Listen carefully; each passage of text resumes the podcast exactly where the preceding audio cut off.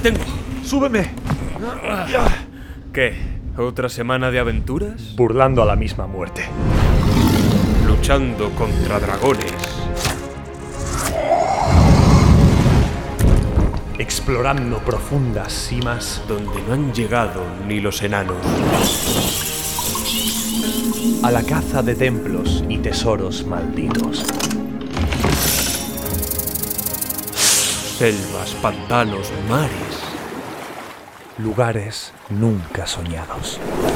Donde reinan corsarios y piratas. A golpe de cañón y tajo de espada. Más allá de oasis o desiertos. En caravana de camellos. Por rutas ya olvidadas. Hasta ciudades de marfil y esmeralda. O a galope tendido. Atravesando montañas escarpadas. Resiste. ¡Aguanta! Hemos llegado. Aventureros, truanes, Pícaros, exploradores. regocijaos. Tomad asiento. Sed bienvenidos Al refugio. del Sherpa. Bueno, primero de todo, antes de nada, primero de todo, ¿cómo están los máquinas? No, no, pri- primero de todo, Pablo. fel- Tell me. Felicidades.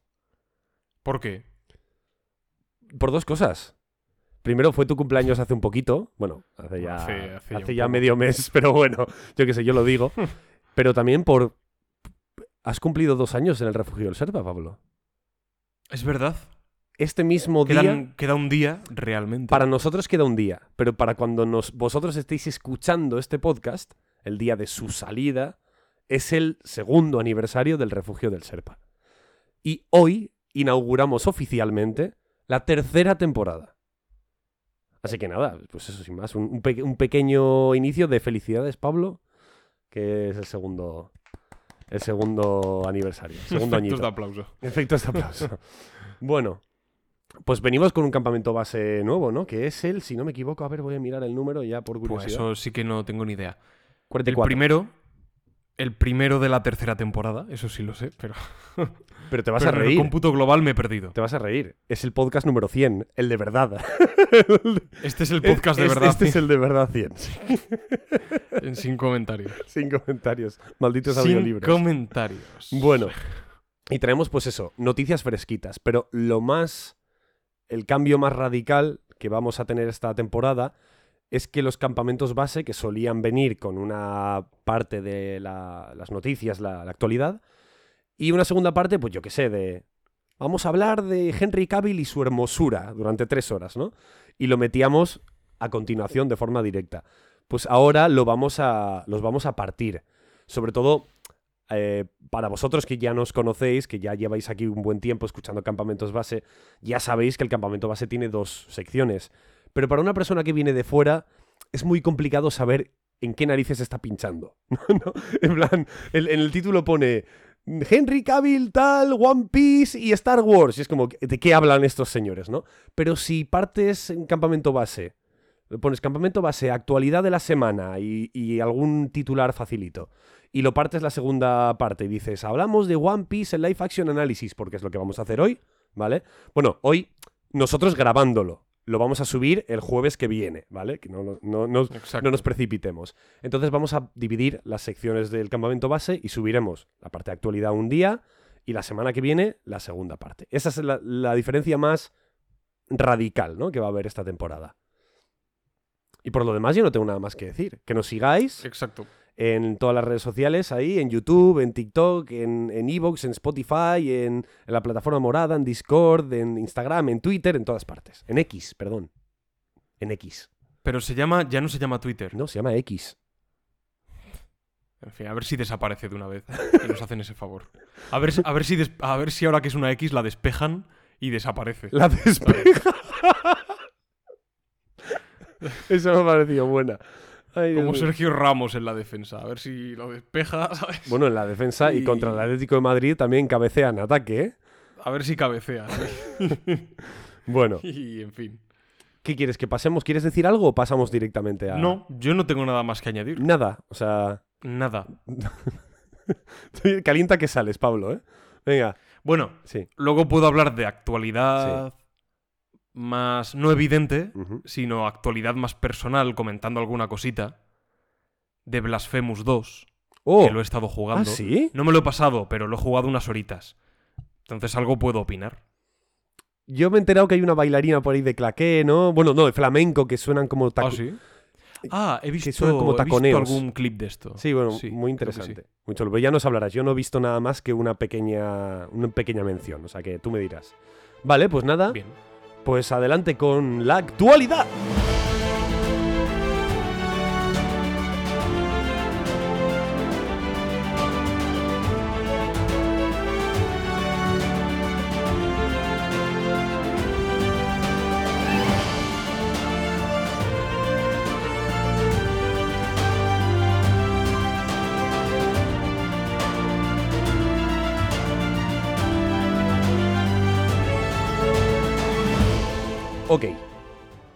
Eh, yo no traigo evidentes, ¿eh? No, yo evidente tampoco, tampoco traigo nada. Noticias evidentes, pues podríamos decir Starfield ha salido, ¿vale? Yo creo que a nivel de videojuego es la noticia más importante, yo te diría, de este mes, ¿no? El videojuego con más relevancia de los últimos 30 días que haya De salido. las, de las más relevantes incluso de este año, a Sí. nivel de lanzamientos. Sí, sí. ¿Verdad que este año ha habido muy buenos lanzamientos? locura. ¿eh? Una locura. Una, este, este sí que era el año. El Zelda, ¿verdad? Eh, Joder. ¿qué, qué más? Es que ya me he perdido. Zelda, Diablo, Baldur's Gate, Ostras, verdad, Starfield, 3. Blasphemous 2. Que vale, Blasphemous 2 no es como los otros, pero hay gente que lo esperaba. En España ha sido lo más vendido a nivel físico esta, esta- desde que salió esta semana. Está teniendo bastante éxito, las críticas lo han puesto súper bien. Alex el Capo decía que después de... Esto, bueno, no lo he visto, pero me lo ha contado Jorge, eh, un amigo nuestro Sí. en común, que estuvo aquí, de hecho, en el podcast una, una vez. Sí, un, sí, un un día un poco especial, la verdad. Sí, en, un, en uno de Halloween, en Sí. uno especial. Pues me dijo que Alex el Capo dijo, lo ha jugado, jugándolo en directo, que después del... ¿Cómo se llama? El mítico- Hollow Knight, supongo. Después del Hollow Knight, Blasphemous le parecía el mejor, el mejor Castlevania ¿no? de la historia. Metroidvania. Sí. Me- eh, perdón, el mejor Metroidvania Ujú. que se había hecho nunca después de, de este otro. Qué bien. Ya se- se- a veces se me olvida el nombre. Hollow Knight, no sé por Hollow qué. Knight. Y, y ha habido alguna otra cosa que me estoy dejando Sí, de lanzamiento. eh, Resident Evil 4 Remake. El remake, es verdad.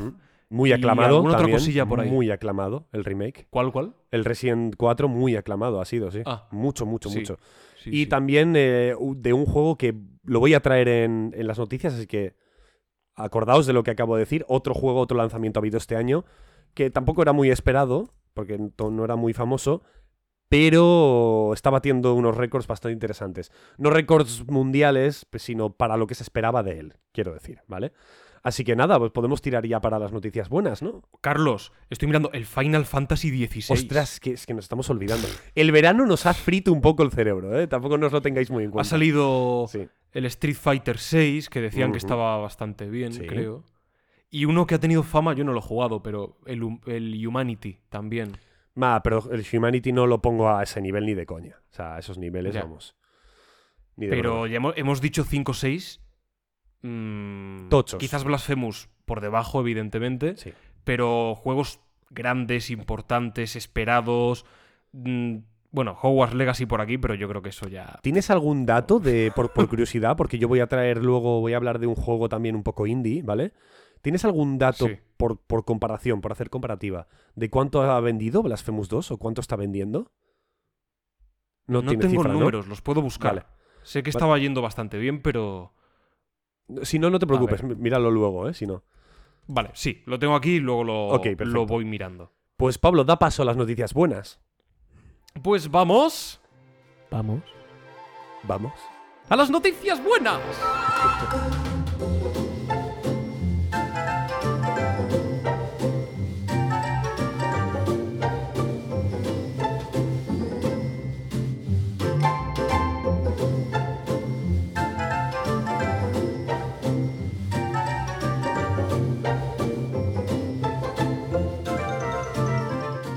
Ok, yo traigo dos.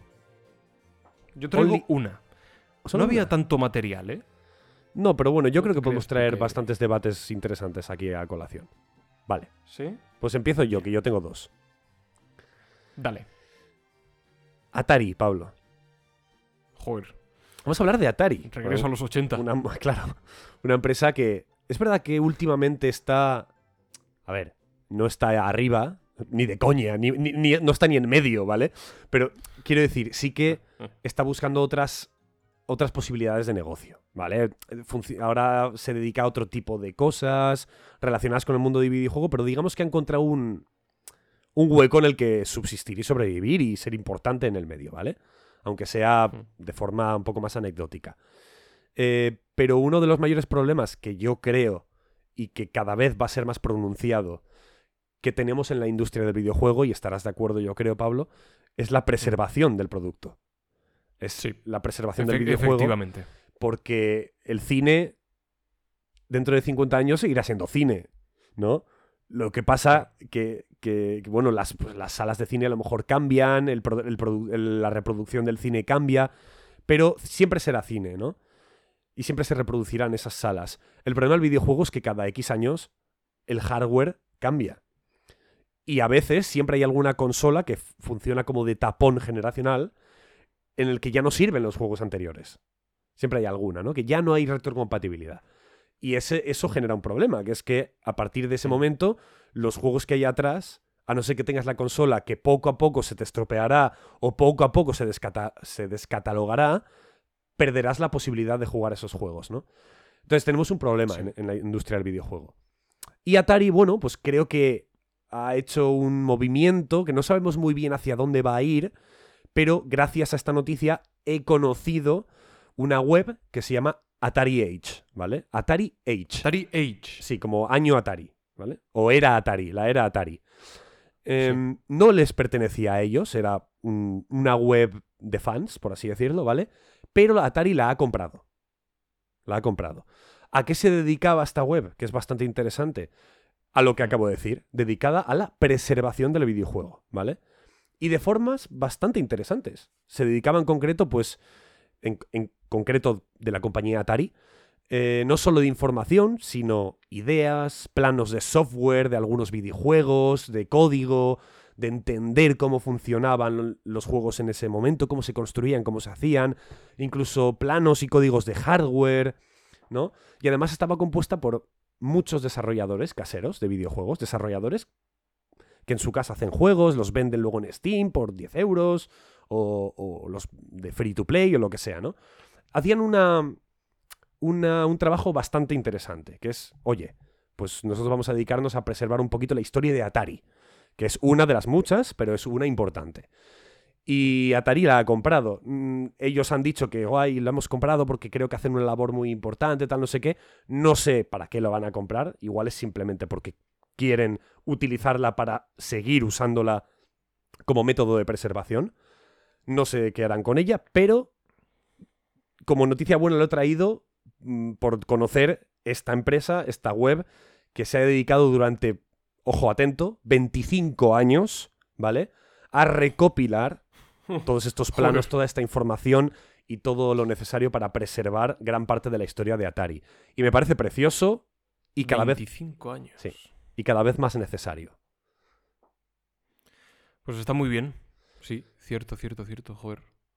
Es que el conservar el videojuego, por lo que vemos, es complicado. Es Tantos formatos, tantas consolas, de diferentes compañías, tanto cambio, en el, incluso en el consumo, de cartuchos, discos, formato puramente virtual. Claro, es que hay, hay muchas generaciones de por medio. Muchas. Y es que además... Generaciones de, con- de- de consolas, ¿no? consolas, claro. tecnológicamente hablando, claro. Además, eh, estamos en una época un poco rara, un poco convulsa del videojuego, dado que salen remakes de debajo de las piedras. O sea, te hacen el remake del The Last of Us 1 cuando tienes 6 años, ¿no? Cuando tenía 6 años ya se había empezado a hacer el remake del The Last of Us 1 y era como, pero por favor, o sea, ¿qué, es esto, no? Eh, salen remakes de debajo de las piedras, pero me gustaría, yo creo que lo ideal, si, si siguen saliendo remakes, que yo soy súper, estoy súper a favor de los remakes. Es decir, creo que no hacen daño a nadie. Eh, puede haber. El motivo que hay detrás es otro. Igual hay un motivo detrás de sacar mucho dinero, mucha tajada, porque sabes que te lo van a comprar X personas. Claro. Vale. Ahí lo que tú quieras. Pero creo que en el fondo no hacen, daño, no hacen daño a nadie. Los remakes. Están ahí. Y quien quiera lo puede jugar y quien quiera no lo compra. Y ya está. Pero sí que me parece interesante. Si yo, por ejemplo, en el caso que últimamente estoy súper empeñado en jugar a los Resident Evil, ¿vale? Em, sí que me parece interesante que si sale el remake de Resident Evil 4, que dentro del propio producto tengas la posibilidad de jugar también al antiguo. A mí esto me parecería lo correcto, ¿sabes? Para, creo que así preservas mucho mejor el- la historia del videojuego. Le das la posibilidad a un chaval de 15 años a darse cuenta de cómo eran los videojuegos hace 23 años, ¿vale? Me invento la cifra, depende cuando lo juegue. Y además disfrutar de un producto hecho más específicamente para los, los cánones mecánicos con los que se ha criado en el videojuego, ¿no? Entonces me parecería la forma, la forma ideal. Es verdad que los remakes, Yo siempre lo digo, que Sí. podrían incluir ese modo, ¿no? El all, all, all classic Eso es. game. totalmente. Porque además los remakes, aunque yo no esté en contra, sí que son un poco peligrosos, a nivel de que el que pre- prevalece siempre es el remake. Y eso es peligroso. Si tú sacas el remake de, de Resident Evil 2, es que el que prevalece sobre los demás es el remake. Y el otro se va a ir perdiendo. Y eso es muy triste. Yo creo que todos deberíamos tener la posibilidad de probarlo, de echarle un vistazo y, y ver qué tal, ver cómo era, cómo se hacían Sí. videojuegos antes, de dónde sale este juegazo que es el remake, de dónde han sacado todos estos cambios, ¿no? Me parece Además, algo a nivel de tamaño eso no ocupa nada, ¿no? No creo que sea No. un problema. que 500, meterlo en 500 un- megas. En, en- en el caso de Resident Evil, ¿eh? Los antiguos, o sea, a lo mejor un Y giga y me medio, parece giga y medio, dos gigas, nada, nada. No ocupan nada. Sí. O sea, son, son casi... Yo siempre digo, eh, Indiana Jones y el, y el Cetro de los Reyes, el videojuego, incluía... El, además no era un remake, era el juego clásico, El Destino de la Atlántida. Pues muy guay, no, no tenía nada que ver con el Cetro de los Reyes, pero eh, toma, pues para ti, para que lo juegues. Claro. Pues claro. oye, pues muy bien. Esto lo tenía el, el remake de Demon Souls, creo. Creo que tenía la, la- la- la opción de jugar al clásico. Ah, sí. Que- creo que sí, o me estoy equivocando con el... Creo que Bluepoint lo hace esto. Creo que lo hizo con Shadow of the Colossus también. No me, no- no me acuerdo. Por cierto, Sí. ha habido un juego que no hemos dicho, ¿Cuál? de los que se han lanzado este año, ¿Cuál? Armor Core, Ostras, bueno, es verdad. Lo que pasa es que Armored Core... que dicen, he leído, Sí. que es, mira, el juego de palabras, que es la meca de los mecas. La meca... Oh, muy chula la frase, ¿eh? Sí, Muy es chula, la muy meca chula. de los mecas. Dicen que es el, el juego de mecas por excelencia. Me, me- me ha hecho gracia porque ha habido mucho, mucho meme en internet con el Armor Core.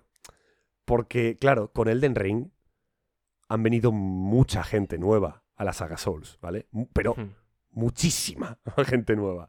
Claro que tú y yo ya casi podemos considerarnos unos, unos veteranos de la saga Souls, ¿no? Y en realidad somos unos de los...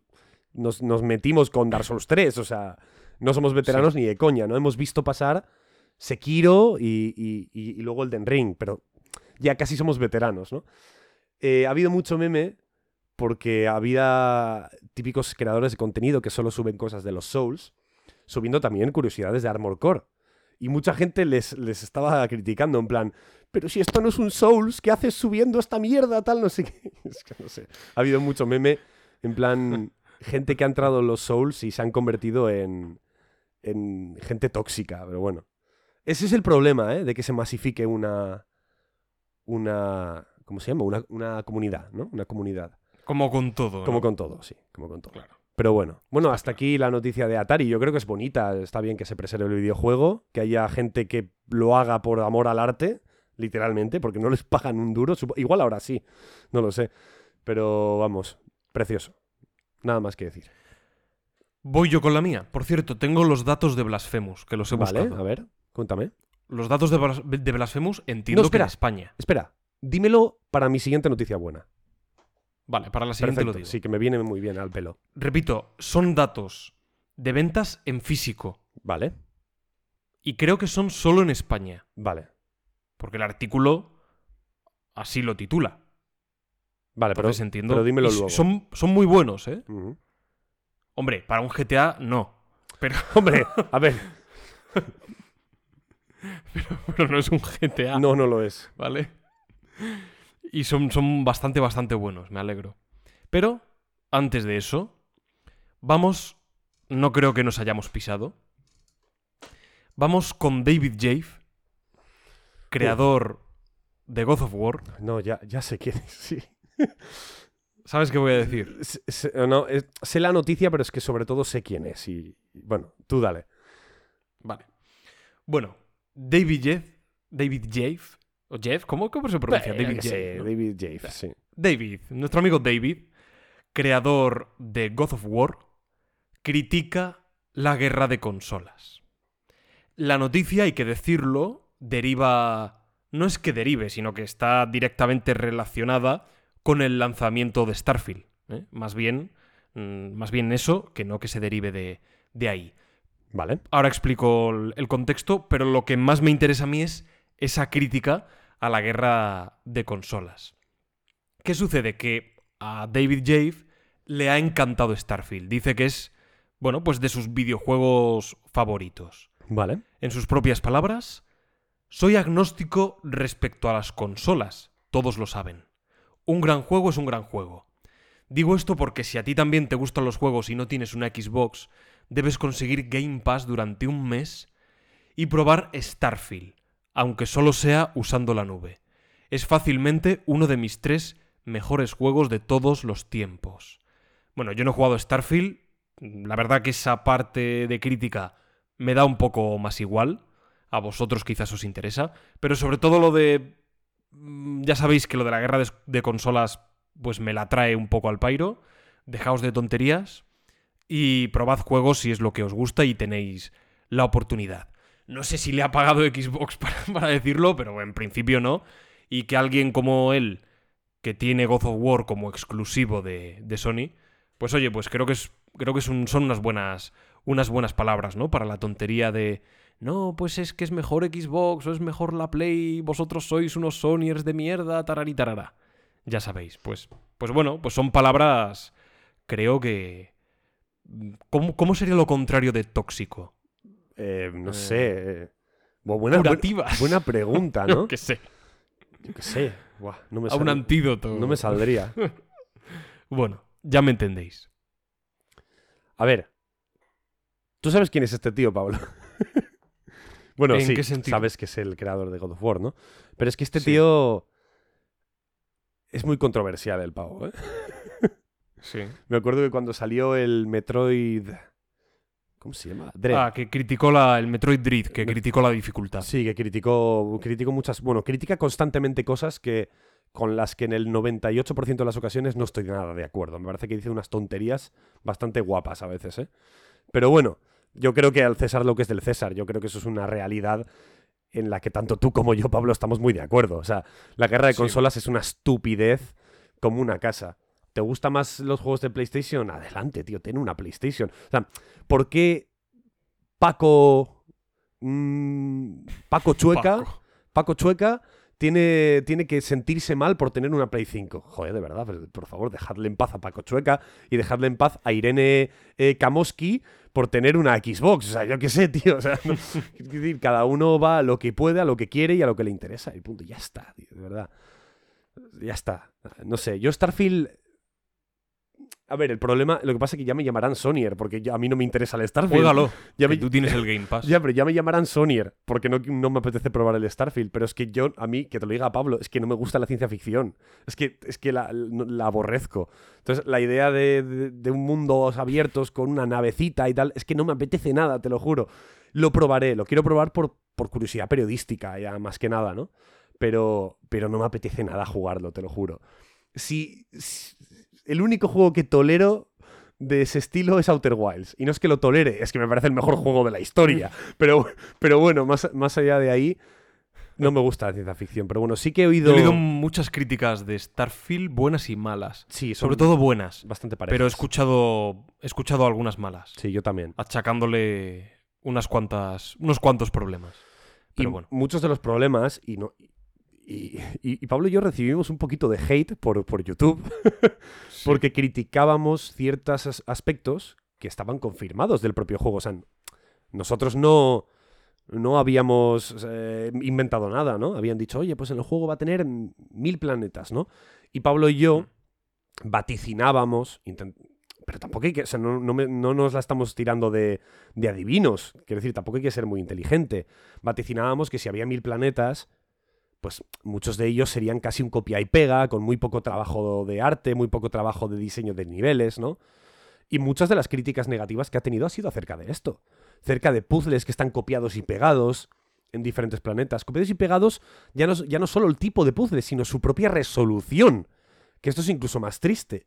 imagínate que el puzzle es como los de Hogwarts Legacy, ¿no? Que tienes que poner esta bola azul en el pedestal azul, en esta bola verde en el pedestal verde y tal. Pero imagínate que la bola verde y el pedestal verde están siempre en el mismo sitio. En todos los planetas que hay este, este, este puzzle. Hombre, te quiero decir, es un copia y pega de manual. Entonces, sí, que ha habido algunas de estas críticas que nosotros ya más o menos imaginábamos que, que habrían este juego, porque cuando haces un juego tan grande, eh, siempre hay algo en lo que tienes que, que prescindir, ¿no? Que echar menos tiempo. Pero bueno, yo lo jugaré. Decían que había mucha pantalla de carga. Coges la nave, pantalla de carga, seleccionas el planeta, pantalla de carga, aterrizas, pantalla de carga. Era todo, era todo un poco así en estos momentos de transición, ¿no? De elección, aterrizaje, navegar, claro, etc. Claro, no, es que además el, espacio no es abierto. O sea, es, tú no puedes viajar por el espacio. O sea, abres el mapa y vas eso, a Eso da un poco de pena, ¿no? yo creo que una de las partes bonitas de estos juegos mm. es precisamente poder pasar de la nave, perdón, del planeta a la nave de la nave al espacio y a su vez a otro planeta en el que desembarcar todo sin ningún tipo de corte, ¿no? Pero, hay, muy pocos juegos así, ¿eh? Hay muy pocos juegos así del espacio. Que yo conozca, por lo menos, solo están Outer Wilds y No Man's Sky. Que yo conozca, ¿vale? Seguro que hay alguno más. Decidlo aquí en los comentarios si queréis. Eh, pero entiendo que un juego que pese 130 gigas, no sé cuánto pesa, ¿eh? pero pesará un montón, me imagino, el Starfield que pese tanto, entiendo que si tienes que poner tanto espacio, con el espacio, nunca mejor dicho, eh, no puedes. Entiendo que no se pueda. Pero es que el juego se vendió de una manera tan grande. La, experiencia más explosiva, más grandiosa de, de Bethesda, más... ¿Cómo se llama? ¿Cuál es la palabra? Ambiciosa, ¿no? El, juego más ambicioso de la historia de Bethesda. Y claro, llegó a ser bueno, como un juego con distintos niveles que tienes que viajar de uno a otro, ¿no? Casi como casi como un Crash Bandicoot en el que tienes un nexo y, vas a mundos diferentes. Pero bueno, que sí, que, que seguro que está muy bien, ¿eh? O sea, no, no lo niego para nada. Bueno, Pablo, dime los datos entonces. Un poco más de hate nos caerá. Dime los datos de Blasphemous 2. Mira, en España, repito, entiendo que es en España por el artículo. Vale. Porque así lo concreta vendió, aparte de ser el primero, en el top. Después están Mario Kart, Armor Core. Eh, ah, bueno, curioso, está en el top Blasphemous 2 para Switch. Y en, el, y en el puesto 4 vuelve a estar Blasphemous 2 para PS5. Ostras. curioso. Sí, sí, sí, sí, sí. Y por cierto, me apetece decirlo. En el puesto 6 está Grand eh, GTA V. Bueno, ya. Eso me parece increíble. Bueno. Es una locura. Eh, en fin. Eh, mira. Tío, que mm, tampoco es tan bueno. Bueno, ya, ya, abriré ese melón otro día, pero es que tampoco es tan buen juego. Perdón, perdón. ¿Cuál? El, GTA V no me parece tan buen juego. hombre, es muy bueno. Como para, como para todos los meses vender 5 millones de copias. Ah, te, quiero decir, por favor, tampoco es tan bueno. Mira, Blasphemous 2 para Switch 4.150 unidades. En PS5, 2.000. Y en Xbox Series, 300. Solo físicas, ¿eh? Solo físicas y solo en España. Físicas. Entiendo que en España. Vale, vale. Son muy buenos números, ¿eh? Ok, es que, esto, es que yo vengo a hablar con esta segunda noticia buena, por eso te he dicho que... ¿Te parecen buenos? Es que no, sabría hacer la comparación porque yo, tengo, yo traigo datos del mundo entero, creo. Entonces, sí. no sabría muy bien hacer la comparación de datos. Pero bueno, eh, yo vengo a hablar de un juego que también ha salido este, este año. La mm. noticia positiva es que está siendo un exitazo. Cuando te digo un exitazo, mm, ellos esperaban vender unas 250.000 copias en un año entero. ¿Vale? Lo han vendido en dos semanas. 250.000 copias. El primer día, 100.000 copias han vendido. Joder. ¿Vale? O sea, el, el nivel de exitazo está siendo brutal. Y os, y os digo que para los que tengáis, porque yo, yo lo, lo he conseguido en PlayStation Plus Extra, lo tenéis regalado gratis en la suscripción, ¿vale? Se llama el Sea of Stars. Supongo que lo has oído hablar. Ah, sí, sé cuál es. El Sea of Stars que está, haciendo, está siendo un... pues está en boca de todos ahora mismo. Está en boca de es, todos. es- es un, como una especie de Chrono Trigger, ¿no? Sí, un Dragon Quest clásico, un Chrono Trigger, con... pero te digo una cosa, a nivel estético es increíble, es maravilloso. Es de las cosas más bonitas que he jugado jamás. Pero bonito de verdad, ¿eh? De dices, ¡buah! Ojalá los juegos fueran así de bonitos. Los Le has dado. Le has dado caña. Yo creo que lo he jugado ya 30 horas y no me lo he pasado todavía, ¿eh? Sí, sí, el juego es larguete. El juego es larguete, pero bueno, es muy agradecido. O sea, son horas muy agradecidas, no son. No se te hace largo ni aburrido en ningún momento. Los personajes te encantarían, Pablo, porque son súper exagerados. En un, Hmm. en un Dragon Quest, pues tienes a. Pues a la amiga maga, a la amiga curandera, al amigo guerrero, al otro Sí. ladrón, ¿no? Pues mm, estereotipos muy, muy clásicos y que son siempre los mismos. Aquí son una movida, Pablo. Una, una fucking movida. Hay un momento. Es que no quiero hacer spoiler. No me gustaría porque creo que es un juego que debe- debéis jugarlo, de verdad. Lo tenéis por ahí.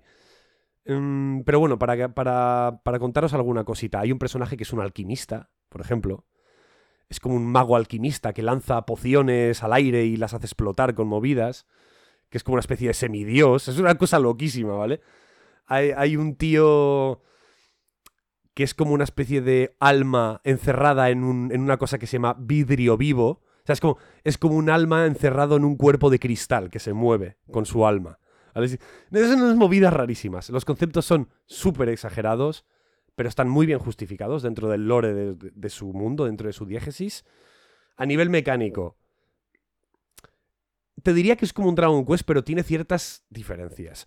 Es más activo que un JRPG habitual, ¿vale? En un JRPG te toca el turno, atacas y ya está, haces tu habilidad y punto.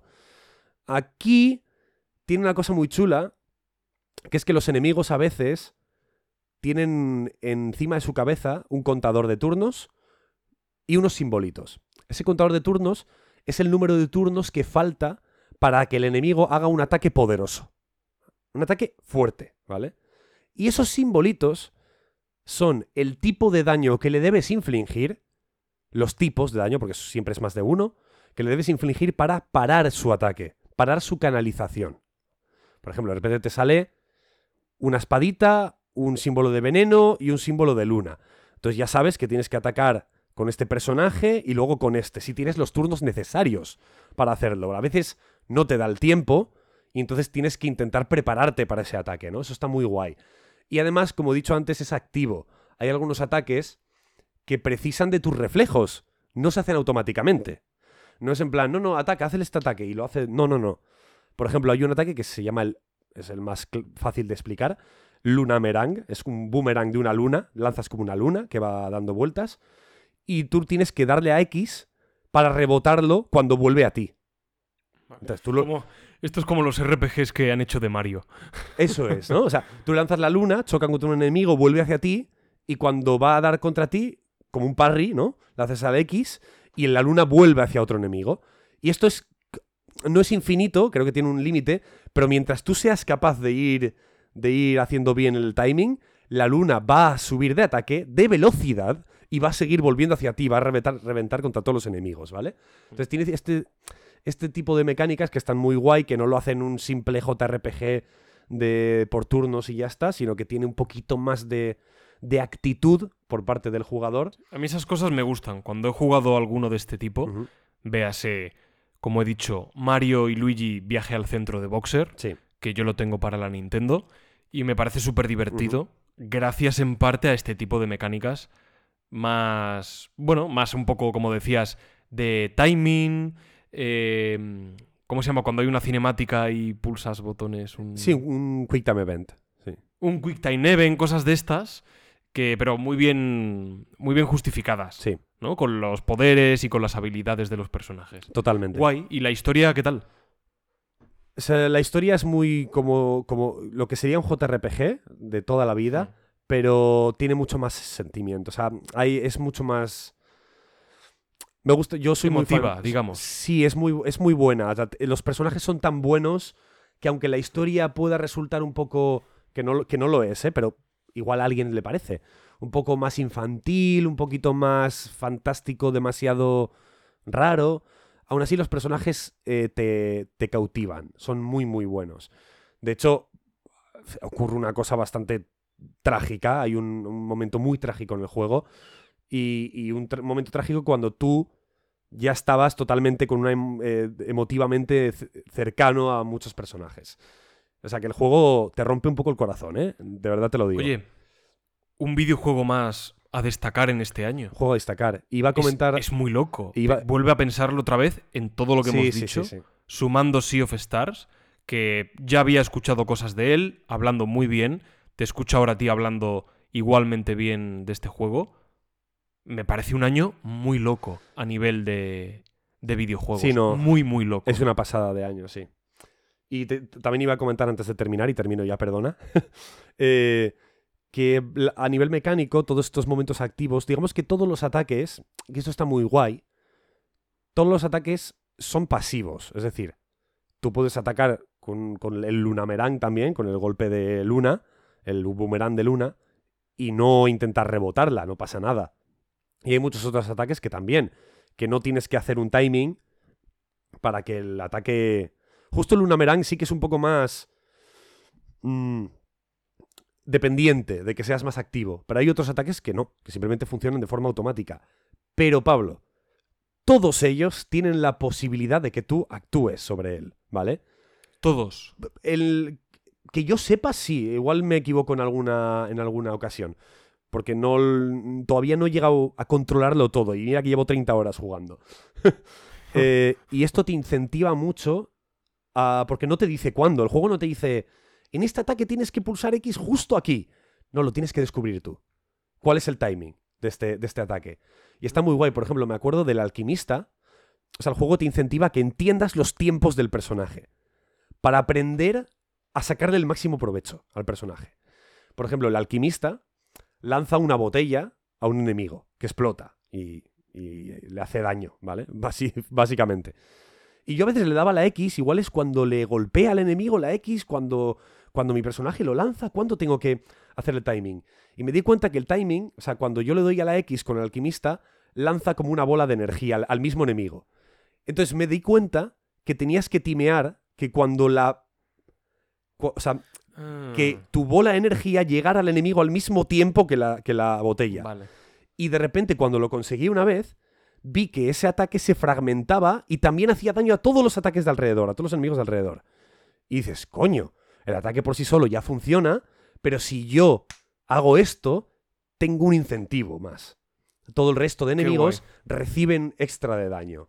Y me parece Y además, brutal. de manera puramente visual, no te ponen un indicador arriba del personaje, un Cero. colorcito rojo más orgánico. Cero. A mí eso No- me gusta mucho. No te dicen nada. Y con los ataques básicos también. eh, los personajes principales, que son el chico Luna y el, la chica Luna y el chico Sol, no sé, se llaman Valere y Zale. Son como. el- es cosa del lore, como que son nacidos de la Luna y del Sol. Una movida rara. Em, como al principio vas con ellos, aprendes que sus ataques básicos. El timing es muy más o menos parecido, porque los- con los básicos también puedes reactivar el ataque. Que hace, haces como un segundo golpe. Hace pa, y si lo activas en un momento, pa, le haces otro golpe, ¿vale? Guay. Pero cuando vas adquiriendo más personajes, te das cuenta, dices, vale, los ataques básicos serán igual. No, no, no. Cada personaje tiene sus tiempos a la hora de hacer los ataques básicos también. Entonces te incentiva el juego a entender a tu personaje, a entenderlos a todos con sus tiempos y, y, bueno, incluso eso también recibe un poquito más de implicación del jugador con y para los personajes y con y para sus historias y sus tramas. Me parece brutal. Un juegazo de Guay. de- de 10. Muy bueno. Joder. Uno más para este año. De hecho, creo que tienen un 9,3 en Metacritic, ¿eh? Ah, sí. o algo así. O sea, lo han, lo han puesto, lo voy a mirar. Mira, Sea of Stars, Metacritic. Ahí por ahí Tienes que por- jugar ya Starfield para los premios Ceferina Ya, y ya tener criterio de todo. Mira, ha, sean, yo qué sé, 5 horas. ha bajado a 88, pero bueno. Bueno, A 88. es, es una nota de la leche igualmente. Sí. Pero bueno. sí, sí. Ya está, por mi parte ya noticias buenas acabadas. Por mi parte también solo traía la de la de David J. Pues vayamos a noticias malas.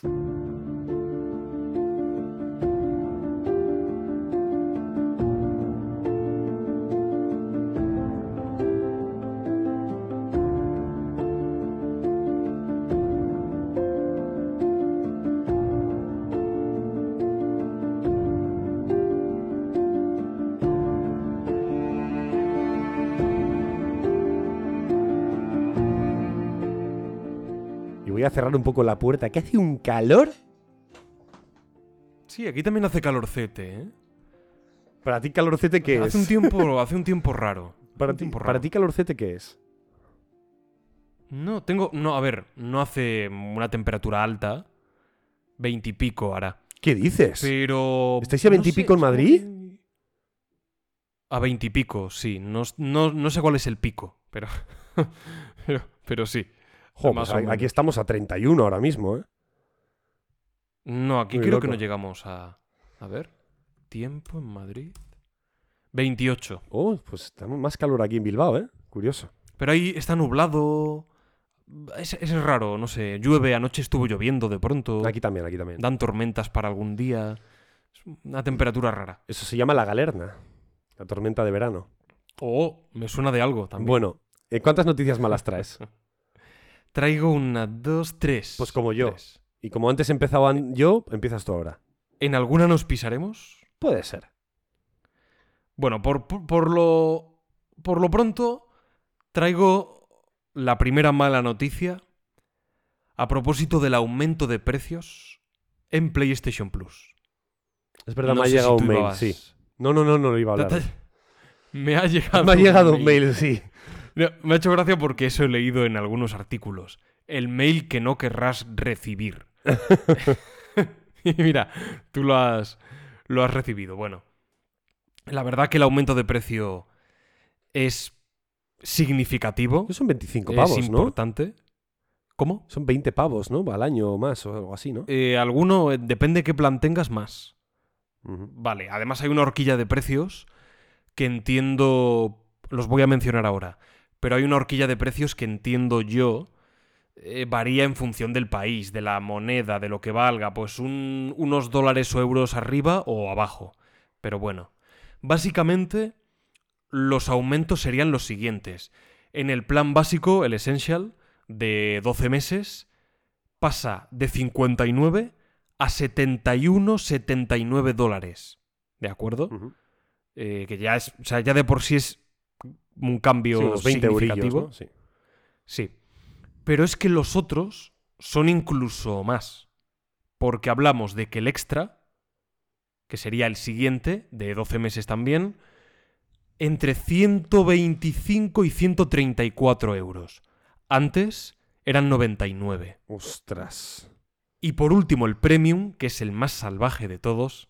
El Premium pasa de 119, los 12 meses, ¿no? El com- completo del año, pasa de 119 a 151, 159 dólares. Es un aumento bastante grande, por no decir muy grande. Sí, a mí me ha llegado el mail y me ha dicho que ahora me cobran 125 al mes, o sea, al, al año, o sea que... Literal, ¿no? Sí. Joder. Pero creo que, creo que esto, bueno, no sé, iba a, decir, iba a decir que esto viene por tal, pero no creo. Es que han bajado el precio de la PS5 también. PS5, Sí, lo he visto. 100 euros han bajado, o sea, ahora está a 450. ¿100 euros ha bajado? Sí, sí, a 450 está. Bastante. Bastante significativo. Subió de 500 a 550 y ahora ha bajado a 450. ¿Y no sé. eso? No tengo ni idea. Yo me lo contaron y dije, ah, sí, sí, pues qué bien. Es enhora- enhorabuena. ¿no? Enhorabuena, ¿no? No sé. A ver. Eh, justo es que estos últimos meses estaba pensando que la suscripción de PlayStation estaba mejorando mucho sus, sus prestaciones, ¿vale? Las cosas que, Mm. que daban, los juegos que salían al mes, en el catálogo y tal, yo estaba mejorando un montón, estaba pensando, joder, ya no está tan lejos del Game Pass, que el Game Pass además es algo que yo frecuento y, y también veo un poco lo que, es- lo que meten. Em, y ya no está tan lejos un poco a nivel de, de servicio. Pero bueno, de repente he entrado en, en, eh, en esto, he visto que cuesta más dinero el extra, el plus y tal, y digo, joder, pues a lo mejor acabas de perder unos cuantos puntillos. Pero no sé. A ver, 120 al mes, que es lo que me van a cobrar a mí, quiero decir. A mí, ¿eh? A mí. Es lo mismo que. O sea, al mes, perdón, al año, si me equivoco. Es lo mismo que me cobran en Oh, Game al mes, me cago en la Sí, al mes. Se pueden venir a dar masajes a casa. Es lo que me. Es lo que me cobran en Game Pass, ¿no? Son 10 euros al mes, creo, en Game Pass. Algo así. Game Pass creo que es parecido. A, a excepción del Premium, me sigue pareciendo un precio asequible. Es verdad que de repente. A ver, sigue, sigue siendo un poco. Un poco reventón que de, de un día para otro te suban 30 euros de precio lo que estás pagando, ¿no? Por supuesto. Pero bueno, sigue, creo que sigue siendo, está- sigue estando dentro de la horquilla, ¿no? De estas suscripciones que estamos te- obteniendo del videojuego. No lo sé, Sí. no lo sé. Me genera un poco de duda. ¿A ti qué? ¿A ti también? Pues Tendría que probarlo. Tendría que probar y comparar un, uno con otro, el Game Pass de Xbox, con el Plus de Sony, de la Play, para realmente valorar. Tengo entendido que en Xbox hay más cosas, ¿no? Sí, a, y nivel- a nivel de números. sí. hay y que quizás incluso hay alguna algún juego más salvaje. Sí. Es decir, los de Starfield han disfrutado, aquellos que pagan el, el Game Pass han disfrutado de Starfield también. Sí. Eso es una salvajada. Eso pasa con el, con el Plus. No.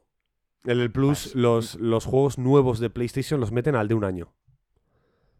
Me parece más salvaje entonces lo de lo de Microsoft. Ujú. Sí, puede Pero ser. claro, ellos lo pueden hacer, los otros no, no pueden hacerlo. Tampoco sabemos, ¿no? Yo, yo supongo que no. Pero a lo mejor sí pueden y no lo hacen, ¿eh? Vete tú a saber. Es Puede que ser. nos falta mucha información, Pablo. bueno. Vamos a ver con qué voy yo. Hablando de Starfield. Hombre, qué casualidad. No, no, pero te va, te va a hacer gracia que realmente no voy a hablar de Starfield. O sea, sí, Ah. tiene que ver Oh. porque lo he visto en un artículo de Starfield. ¿Vale? He leído el titular y me he cabreado. Me he enfadado. ¿En qué orden hay que ver Piratas del Caribe? También me enfadaría, ¿no? Pero de estos títulos que dices. "T- ¿A quién le va a interesar leer esto? O sea, quiero decir. Es obvio lo que me estás diciendo en el título. o sea, me he cabreado en plan, ¿de verdad tenéis que llegar a este punto? Para, para, para que. Además, es un titular que yo creo que está hecho para los los que son muy asiduos a la guerra de consolas, los que participan en toda esta pugna estúpida, los que son partidarios de Xbox, cliquen ahí como condenados, ¿vale? El, el- el titular es este. Starfield es un éxito para Microsoft, dado que la mayoría de jugadores están en Windows y Xbox. ¿Perdón? Espera.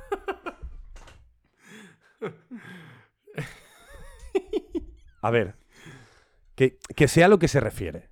Porque el juego también está en Steam, ¿vale? Vale, ok. Steam está a 70 euros, en Game Pass está a cero, pero... bueno, va- vale, ok. Pero además es que dice Windows, ¿sabes? Windows. Que, que Steam también está en Windows. O sea, te, te quiero decir, a ver, ¿qué está pasando aquí? Es que es el único sitio donde está. O sea, Starfield es un éxito porque la mayoría de jugadores están en Windows y Xbox. To- to- todos los jugadores están en Windows y Xbox. Todos, no la mayoría. Bueno, vale, al- habrá jugadores, por supuesto, de Apple que tendrán un Mac y, tendrán Steam y, y- o lo que sea, o, o Game Pass y lo tendrán allí. Vale. Pero que, que serán un 10%, un 5%, un 4%. es que no sé. Me parece, me- te lo juro, me pega un cabreo. He dicho, "De- pero ¿cómo sois tan.? pero alguien va a leer este titular y va a decir, ¡jo, qué excitado Starfield tú, qué movida! Ha sido un exitazo porque está teniendo una barbaridad de jugadores recurrentes. Eso sí que es una noticia, pues, interesante. Saber que Starfield, pues, está batiendo récords a nivel de jugadores simultáneos, que lo está haciendo y está siendo un exitazo brutal a nivel de jugadores. Hasta muchos actores se han, se han posicionado, han dicho, ¡guau! Estamos jugando ahí a Starfield a fuego, tal. Un éxito rotundo. Pero, coño, ¿este artículo a dónde va? es como si dice, God of War Ragnarok es un éxito porque todos lo están jugando en PS5. Pues en el único sitio donde se puede jugar, lumbreras. no sé. No sé. No, no, literalmente. Me ha parecido de verdad, ¿eh? esta era la noticia. Simplemente me quería quejar un poco de que el periodismo cada vez es menos, menos periodismo, ¿eh? Pero bueno. Yo cada vez leo más titulares de este tipo. Y no solo en el mundo videojuego o en el mundo deporte, que es algo muy muy típico con el tema de los fichajes. El último movimiento de Florentino Pérez que no te vas a creer. Mbappé se va a Arabia y a cambio llega el jugador más inesperado. es como, primero, esto es un titular, eso o sea, tan largo, eso lo primero. Lo segundo, no os lo estáis creyendo ni vosotros. Tercero, está mal redactado porque hay comas, puntos y coma, eh, dos puntos, fuera de lugar, a casco porro o faltan. ¿Por qué? Porque convierten la frase en una especie de confusión gramatical que parece decir aquello que no está diciendo. Oh, no sé quién reacciona a la muerte de tal. Y dices, ¿la muerte de quién? ¿Cómo? ¿Quién ha muerto? Y no, está mal redactado a propósito, porque no. Pueden ser, o sea, pueden ser unos incultos también, pero creo que es más una cosa voluntaria que busca la confusión del lector. Pero se refiere a que es la muerte de alguien o o que ha muerto otra persona y que reacciona. Y es porque falta un punto, una coma que realmente determine qué es lo que ha sucedido, no que lo deje en el aire. Totalmente. Para que tú cliques. Es, es a esto, de hecho, a este debate quería llegar, ¿eh? O sea, he traído esta noticia un poco por, por, esto, ¿no? Por Starfield. Lo que pasa es que lo he leído en un titular de Starfield y he dicho, joder, que por cierto, están todas, ¿eh? Todos los medios de videojuegos hablando de Starfield, que es normal, ¿eh? Que es lo que está Está en el, lo que punto está de vista ahora mismo, en boca de todos. Y está bien. Pero, pero he llegado a este artículo y he dicho, joder, entiendo que estéis hablando de Starfield todo el día. Yo también lo haría, hay que comer. pero, pero, hombre, ¿de verdad tenéis que llegar a este punto? Porque yo creo que es para atraer un poco a la gente. Intento hacer un poco esa reflexión. ¿Qué gente clica en este artículo? O sea, ¿quién clica en este artículo? ¿Quién, yo me imagino que quien quiere escuchar cosas muy buenas de Xbox, aunque no tengan sentido, ¿no? Si yo, si yo escucho que yo soy más de Sony, aunque no, soy un Sonyer, pero soy un poco más, me gustan más sus juegos. Si yo leo un artículo de God of War Ragnarok, que es un exitazo porque la mayoría de jugadores están en PS5. Hombre, me cabreo igual. Digo, ¿qué coño es este artículo? O sea, ¿qué está pasando? ¿Qué, ¿Qué, narices está pasando aquí? No sé, fatal. Bueno, no sé. Eh, ¿Tú, crees, Pablo, que tú y yo estamos haciendo esto también un poco? No, ¿verdad? en ningún momento. Coña. ningún momento. Yo, yo, es que ya lo pienso, en plan, ¿no? No estaremos nosotros siendo también así, ¿no? Porque de verdad. Una cosa es, vale, es poner un titular que sea resultón, que sirva un poco de cebo. Y otra cosa es esto. Yo creo que hay límites. Y hay límites muy claros. Y este es un. Límites, parece que estoy hablando de límites morales, jurídicos, legales. A lo mejor no es el concepto, tampoco estás matando a nadie, pero no me parece tampoco honesto, periodísticamente. Y ya hay cosas en redes sociales, en YouTube, en Internet, en TikTok, ya hay cosas que aunque no sean honestas, o sea, no sean deshonestas, ¿vale?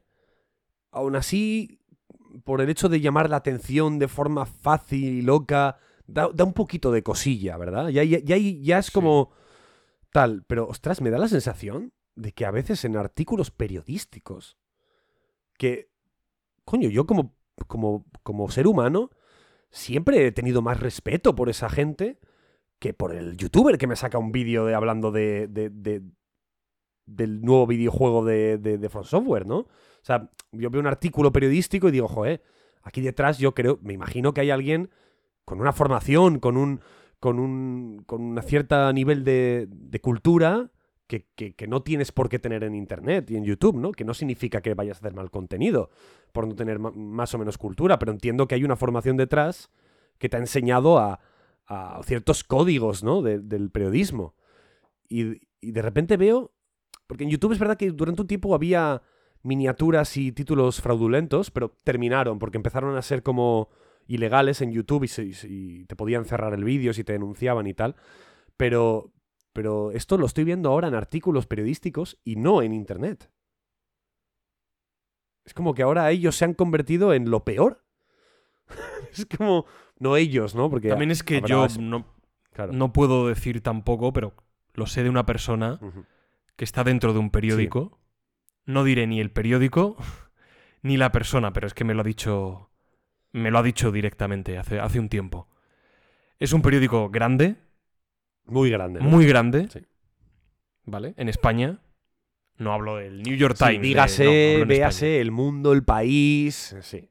El 20 minutos, que también es muy leído. La vanguardia, El yo qué marca, sé. sí. Sí, de este, de este estilo. No, o sea, apenas tienen ventas y o han bajado mucho y las suscripciones son paupérrimas. Ya, Paupérrimas. ya. Me imagino que también estarán un poco intentando sobrevivir. También te digo, yo leo cosas en periódicos, yo hace tiempo que no leo. Sí, algunas, algunos artículos puedo leer, pero no como hace unos años. Y no es por culpa, o sea, es por culpa de los propios periódicos, que yo apenas leo ya artículos. Entonces a mí no me parece raro, o sea, es que, joder, es que la gente no lee... Vale, es verdad que mucha gente no lee, es una pena, o que la gente no tiene paciencia y prefiere quedarse con un titular, pues es una pena porque eso puede ocasionar muchos problemas a nivel comunicativo, de entendimiento, de expresión, confrontaciones posiblemente absurdas por no haber entendido todo el contexto de una noticia, por no haberlo leído. Pero también hay otra verdad, y es que hay artículos y hay periódicos que dan asco. Lo voy a decir así, literalmente, no, no, no tengo por qué ahora mencionar nombres y señalar, pero hay, hay periódicos enteros, ya no solo artículos, periódicos enteros que dan asco. Asco. Pero también, también entiendo que no sabemos lo que hay detrás, ¿no? O sea, qu- quiero entender que no sabemos que la situación que viven, ¿no? O sea, no sé. A lo mejor están tan desesperados a nivel de que no que necesitan visitas que hacen lo que sea, ¿sabes? es posible. No lo sabemos, pero bueno. es posible. Y también esto pasa mucho en el videojuego, en artículos de videojuegos, rollo que pones. Esto, esto, es- esto pasa un montón y me lo vas a confirmar, seguramente lo has, lo has visto muchas veces. Eh, buscas en internet, ¿cómo se consigue la llave eh, antigua Ajá, oxidada de Elden Ring? ¿Vale? Sí. Entras en el artículo, los cinco primeros párrafos. Elden Ring es un juego de Miyazaki creado. ¿Pero esto qué es? Pues si yo solo quiero que. O sea, el artículo, el título del artículo es ¿Cómo encontrar la llave antigua oxidada de Elden Ring? El artículo son seis párrafos diciéndote qué es Elden Ring, quién es Miyazaki y qué narices desayunó ayer. Y no quiero saber eso. O sea, lo explicó, esto lo explicó Byte Byte una vez en un vídeo, me acuerdo que lo vi, no me acuerdo por qué era. Lo hacen por algo, algo del SEO para que se les posicione más Me arriba. imagino que sí. claro. Tiene algo que ver, pero, pero da asco. Pero da asco. Ya, Y además, cuando te la- explican tenga- cómo hallar. tengo un, un segundito, llave- un segundito. Sí, perdón, perdón. Tenga la culpa quien la tenga. No digo que la tenga el redactor, que la tenga el periódico, que la tenga Google por el SEO, no lo sé. Sea quien tenga, tenga quien tenga la culpa, da asco. Ahora tú, Pablo, perdona. Sí, no, simplemente añadir que encima cuando te explican cómo hallar la llave, La llave antigua el oxidada objeto- del Elden Ring. exacto, el objeto, arma, utensilio que sea, hay veces que no está muy bien explicado. Que dices, "Bah, me voy a ir a un vídeo de YouTube porque lo voy a ver directamente. porque no me he enterado muy bien. Pero es que ah, A mí a YouTube, veces me pasa. YouTube es más honesto ahora. Sea, hay cosas que sí, que no tengo esa encuentras- impresión con algunas cosas. Hay cosas que no encuentras en internet que dices, en YouTube está fijo. Es que hay alguien, hay algún señor de 43 años eh, con, con familia e hijos que trabaja en el puerto marítimo abriendo el paso a los barcos que te ha hecho un vídeo de, de cómo sacar la memory card de la Play 1, tío. Y que el vídeo dura minuto y medio. O sea, no hay nada Nada ni de, de, de, de- de morralla. Esto tienes en YouTube por todas partes. ¿Cómo conseguir ponerse en YouTube? ¿Dónde está la llave oxidada del- de, de tal? Empieza el vídeo con el mapa abierto, con un puntito, eh, va hacia, Literal. va hacia abajo, hacia arriba, para que veas más o menos dónde está, y luego te, te hace el camino. 30 segundos dura el vídeo. ¿Qué es esto, tío? Es que es más fácil ir a YouTube ya. O sea, me, me fío más de esa peña. No sé, es curioso, es muy raro. Están cambiando las cosas. Buah, a pasos agigantados. Bueno, En fin. En fin. te en toca, fin. Pablo. Sí, vamos con mi segunda noticia mala, Sí, que puede llevarnos también a unas reflexiones o a un debate vale, en relación con ella, pero un poco más paralelo. vale. ¿De acuerdo? MrBeast ha arruinado YouTube. ¿Por qué? Estas son. No, no, estas no son mis palabras. Sí, sí. Son las palabras textuales de otro youtuber. Un youtuber, pues, un nombre raro, espero pronunciarlo bien. Jack Septicai. Man, idea. Todo junto. Mr. Beast sí es sé un quién es, youtuber pero ese americano, tiene varios millones de seguidores, o sea, es alguien bastante relevante, al Vale. menos allí en territorio anglosajón. ¿Qué ha hecho este individuo? Bueno, pues literalmente ha acusado a, a MrBeast de haberse centrado más en las visitas, en el dinero, en la popularidad, dejando de lado lo que sería la diversión. Según, yo qué sé, según su criterio, su, su análisis. MrBeast, por supuesto, le ha respondido. Y ha dicho, he arruinado YouTube porque no compré una mansión y coches deportivos y en vez de eso reinvertí mis dólares para hacer contenido enfocado en hacer el bien e inspirar a los niños a ayudar a la gente. Wow. Bueno, es, es una pregunta muy larga. Y, a continuación añade, ¿crees que es... eh, ¿Cómo? Perdón, sí. ¿Crees que renunciaría a cada hora de mi vida durante 14 años si no me divirtiera? Este clip es una falta de respeto, en mi opinión, y obviamente hay mucho que podría decir acerca de su contenido, pero tan solo voy a recibir los golpes y ser una mejor persona. A ver, a ver. Esto es lo que, Bueno, mu- mucho que decir. esto es lo ahí. que ha dicho Mr. Beast. Mucho que decir ahí. Primero, no digas que vas a recibir los golpes y callarte porque ya se, las ha- ya se los has devuelto. O sea, te quiero decir. Ya, claro, ya o sea, has respondido, claro. Eso de no, yo simplemente me callo, yo soy muy feliz. sin- No, mentira. O sea, en el mundo de internet me imagino que ahí hay un ego espectacular. Sobre todo, ya no en el mundo de internet, porque tú y yo también estamos en internet, sino esa gente que es millonaria en internet, Claro. ¿vale? Esa gente que. Esa gente que dice cacahuete en Twitter y gana 300 euros, ¿vale? O sea, Es que además lo de Mr. Beast, sí, creo que nunca habíamos visto algo tan escandaloso. sí, es escandaloso. Escandaloso, digo, a nivel de visita. O sea, es una locura lo de MrBeast. No Mm, tiene sentido. sí. Todos los vídeos, 100.000, 80.000, 150.000, 180.000. Es una locura. Yo nunca, he- nunca me parece, no me recuerdo parece- haber visto me algo parece así. poco, ¿eh? Lo que estás diciendo, muy poco. Ostras. ¿200 millones de...? Oh, perdón, Ah, vale, 180.000. vale, eh, vale. decir 180 Vale, millones. vale, vale, vale.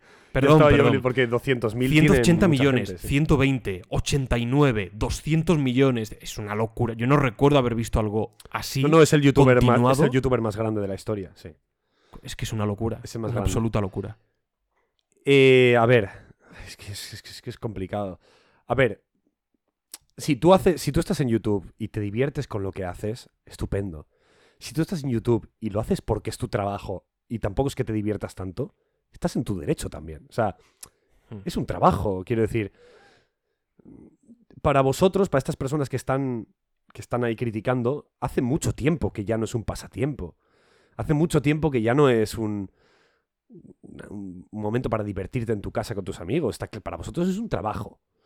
Que uno, que a muchos de vosotros tiene la suerte de que es un trabajo que os encanta hacer y que disfrutáis todos los días. Sí, pero bueno, habrá quien no. Habrá quien lleve seis años ahí, está hasta las pelotas, pero es su trabajo. Y le genera un dinero Sí. y lo va a aprovechar y lo va a exprimir. Está en su derecho. Igualmente, me ha gustado la contestación que ha sido, y tú que te has comprado no sé cuántos Ferrari, no sé cuántos tal, una mansión, no sé cuál. Me ha gustado la contestación, porque estoy seguro que los dos tienen sus taras, o sea, son, tendrán su ego, tendrán su, su, Sí. su- sus envidias, ¿no? Entre unos y otros, y por eso se meten estas preguntas. Yo, yo no lo hubiese respondido, o sea, no hubiese dicho nada, ¿sabes? ¿Para qué, no? ¿Para Es qué que ¿pa' molestar? Es que para qué.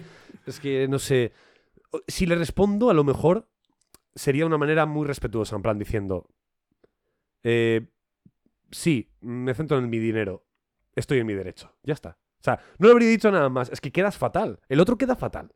Si le dices eso. ¿Qué opinas de Mr. Beast? Es que yo A ver, no... sé que no le conoces, no- pero. O sea, no, Sí, no has hablado es, con es- él. Es mi primo, sí. No, no. no, es que no he visto apenas nada de él. O sea, sé que tiene muchas visitas y tal, pero no he visto apenas nada. Nada. De hecho, Mr. Beast Yo he tú visto me lo, pones, me lo pones como la cara, el rostro. No le reconozco. No sé quién es. Ah, no, no, sí, yo sí. Yo no sé cómo sí, es. sí, sí. Sí. Yo, yo he visto algún vídeo. Por...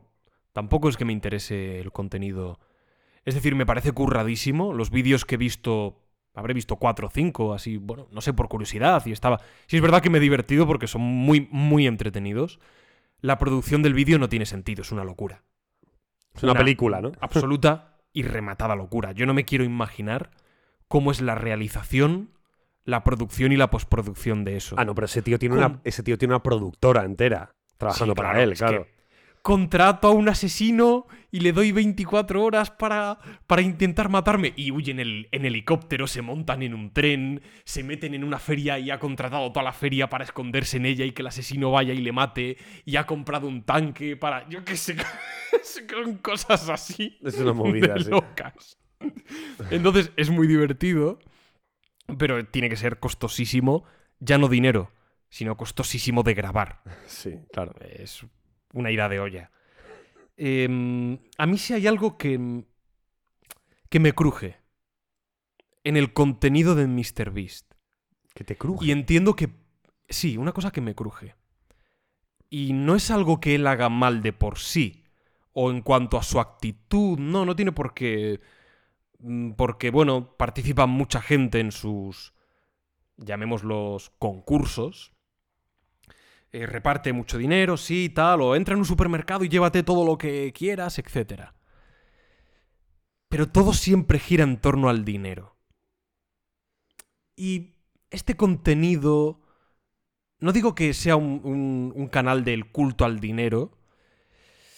Pero cuando es todo como regalar y repartir, que está muy bien, porque seguro que habrá gente que vaya, MrBeast verá un poco el perfil de cada uno y dirá, pues mira, pues esta persona a lo mejor es mileurista, o lo, bueno, lo que llamaríamos aquí mileurista, tal, pues, oye, pues que venga gente así, que puedan, pues, se llevan un coche, lo pueden vender por 100 mil dólares, oye, pues, pues guay, ¿no? Yo qué sé, es como si vas a un concurso de la tele. Pero todo, todo, todo, todo, todo siempre gira en torno a, a esto, ¿no? Esa manera como de a veces tratar al dinero que a mucha gente le falta como si fuese un juguete más.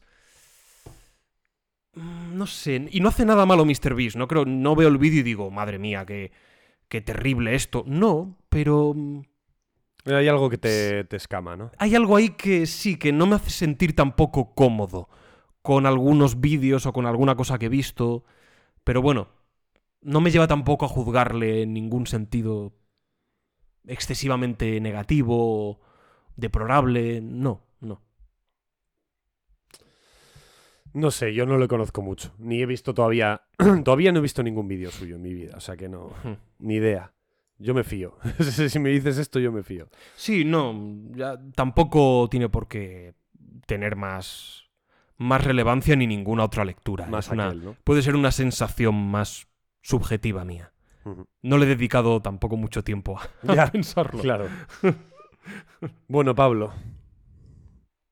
Vuelve un, un compañero habitual de, de, de nuestros campamentos base. Ubisoft. Joder. Ubisoft. Ubisoft, es que sabía que iba a ser algo de eso. Vuelve un viejo. Un viejo compañero, ¿no? Un, Ay, ay, ay. la vieja. La vieja. ¿Cómo era? La vieja confiable. ¿no? La vieja confiable. La vieja confiable. A ver. Esta noticia me ha sorprendido. Y dirás, ¿por qué te ha sorprendido, Carlos? No me ha sorprendido la noticia en sí, sino mi reacción a la noticia. ¿Vale? Me ha sorprendido no haberme sorprendido. ¿Vale? Porque es sorpresiva la noticia. Porque, vale, todos sabemos que Ubisoft pues, le está yendo un poco mal y está haciendo las cosas un poco, pues, un poco una chufla. Aún así, la noticia es bastante gorda. Pero no me ha sorprendido, ¿vale? El titular es este. Skull and Bones, un juego que empezó a desarrollarse en 2014, creo. O sea, vete tú a saber ya. Bueno, Skull and Bones pierde a otro director creativo. Lo he visto. Claro, yo he leído la noticia y no me he sorprendido de que dijera otro. Pero sí, otro.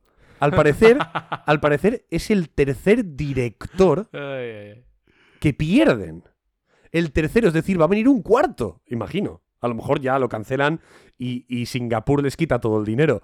Quien no sepa lo del lore de Singapur es real. O sea, tienen un convenio con Singapur o algo así y están obligados a, a sacar el juego o algo así. No sé, una movida rarísima con el gobierno. Por cierto, Sí. eh, has dicho 2014. Sí, No estabas muy lejos. 2017. 2017. Pre- fue revelado en 2017. Ah, revelado. Vale. Revelado durante la conferencia de prensa de Ubisoft en Electronic Entertainment Expo 2017. En el, en el E E3. O sea que, 2016 a lo mejor, empezaron a desarrollarlo. Seguramente. Bueno. Entonces, eso, me he sorprendido de, de no haberme sorprendido. Es una barbaridad. O sea, es como todas estas películas que a veces pasan, ¿no? Que pasan por mano de tantos directores, tantos guionistas. La mierda que son al final. Es que no, no se me ocurre ningún ejemplo de ninguna película que haya pasado por manos de cuatro directores que haya salido bien. Ninguna.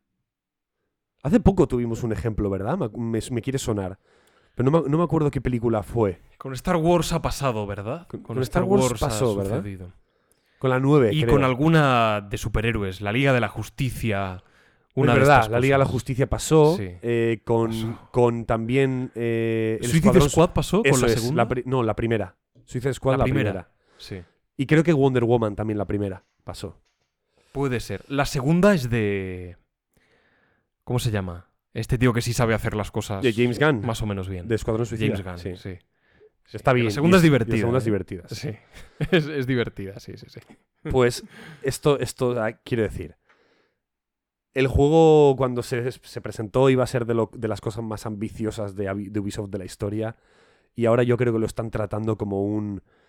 Que alguien lo termine ya y que lo saque, me da igual la mierda que sea. O sea, tiene que haber alguien ahí diciendo, tío, diciendo, como si lo convertís en un Worms 3D. O sea, ¿sabes? Qué juegazo el Worms, era un juegazo. Como si es un buscaminas con ambientación pirata. Sí, o sea, yo, yo creo que ya lo quieren sacar. Que Ubisoft no les denuncie. o sea, que Ubisoft, perdón, que Singapur, el gobierno de Singapur no les denuncie y que por favor, que alguien les compre. Ya es lo que quieren, ¿no? No sé. hostia, fatal, ¿eh? Fatal, horrible. Pobre, pobre, pobre Ubisoft, tío.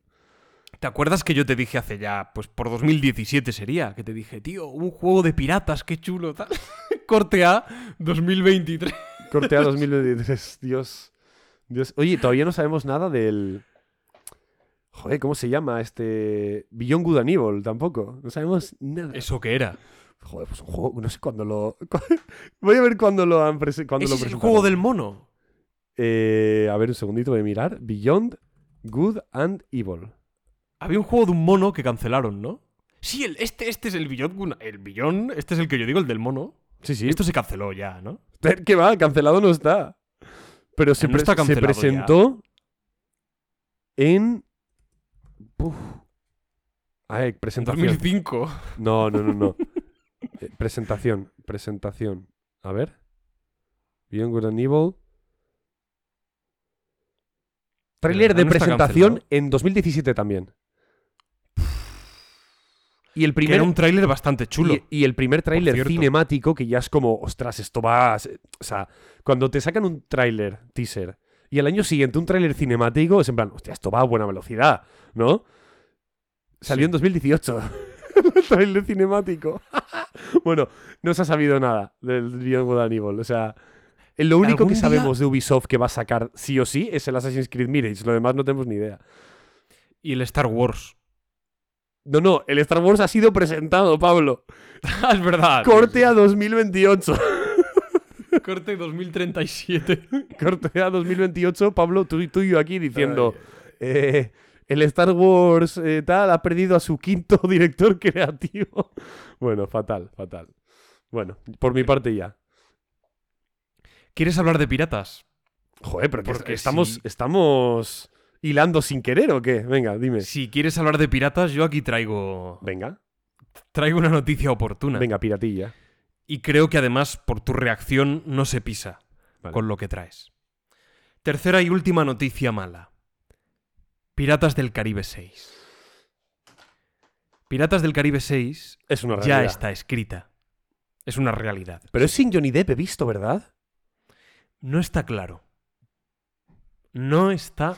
Bueno, Claro. da igual, lo traes en noticias malas, así que. Puede que sea el regreso de Johnny Depp, he leído yo. El productor Jerry Bru- Bruckheimer, Bruckheimer, o como se diga, ha dicho que todo podría ser. Ha habido algunas filtraciones del entorno de, de Johnny Depp diciendo que se está estudiando la posibilidad de regresar. Si el proyecto es el oportuno, el adecuado, que podría plantearse regresar. Bueno, queda un poco en el aire. El caso es que ya está escrita. ¿Quién es el guionista? Hombre, a priori Está bien. me, resu- me resulta reconfortante, no te voy a engañar. Me dan más ganas de verla. Pero es que ni por esas me fío. Craig Mason y Ted Elliott son los responsables del argumento. Craig Mason es, eh, aparte de Epimovie, no, Epimovie o Disaster Movie, es el guionista de una de estas, Vale. ¿de acuerdo? Y después hizo Chernobyl. Pues por, por- por al- por cosas que pasan por en alguna razón hizo la mejor, la mejor miniserie de la historia y, y- y una película de mierda, Sí, exacto. básicamente. Es el responsable también de The Last of Us, de la serie, aunque ni Carlos ni yo somos especialmente fans de, de la adaptación televisiva. Está bien, ¿eh? ¿Y Para quien no haya jugado al videojuego. Sí. pero- sí. Sí, no está mal. Y Ted Elliott es el guionista de las cuatro primeras. No de la quinta, de las cuatro primeras. Bueno, oye. Bien, está bien, Sí. está bien.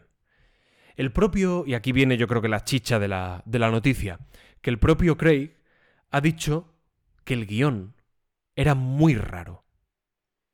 Muy, muy raro. Y no se esperaba que Disney lo comprase. Comentaba lo siguiente. Ostras. Se lo con- comentaba lo siguiente, se lo contamos, le hicieron un pitch y pensamos que no había ninguna manera de que lo compraran. Es demasiado raro. Y lo hicieron. Y entonces Ted, Ted Elliot, escribió un guion fantástico y empezó la huelga y todo el mundo está esperando. Es decir, se ha detenido un poco por la huelga de guionistas, pero el guion estaría hecho. Debe de ser muy peculiar. A priori podría tratarse de la película más extraña de toda la saga. Puede que incluso con tintes de misterio de terror, dado el guionista que hay detrás. Bueno, no lo sabemos.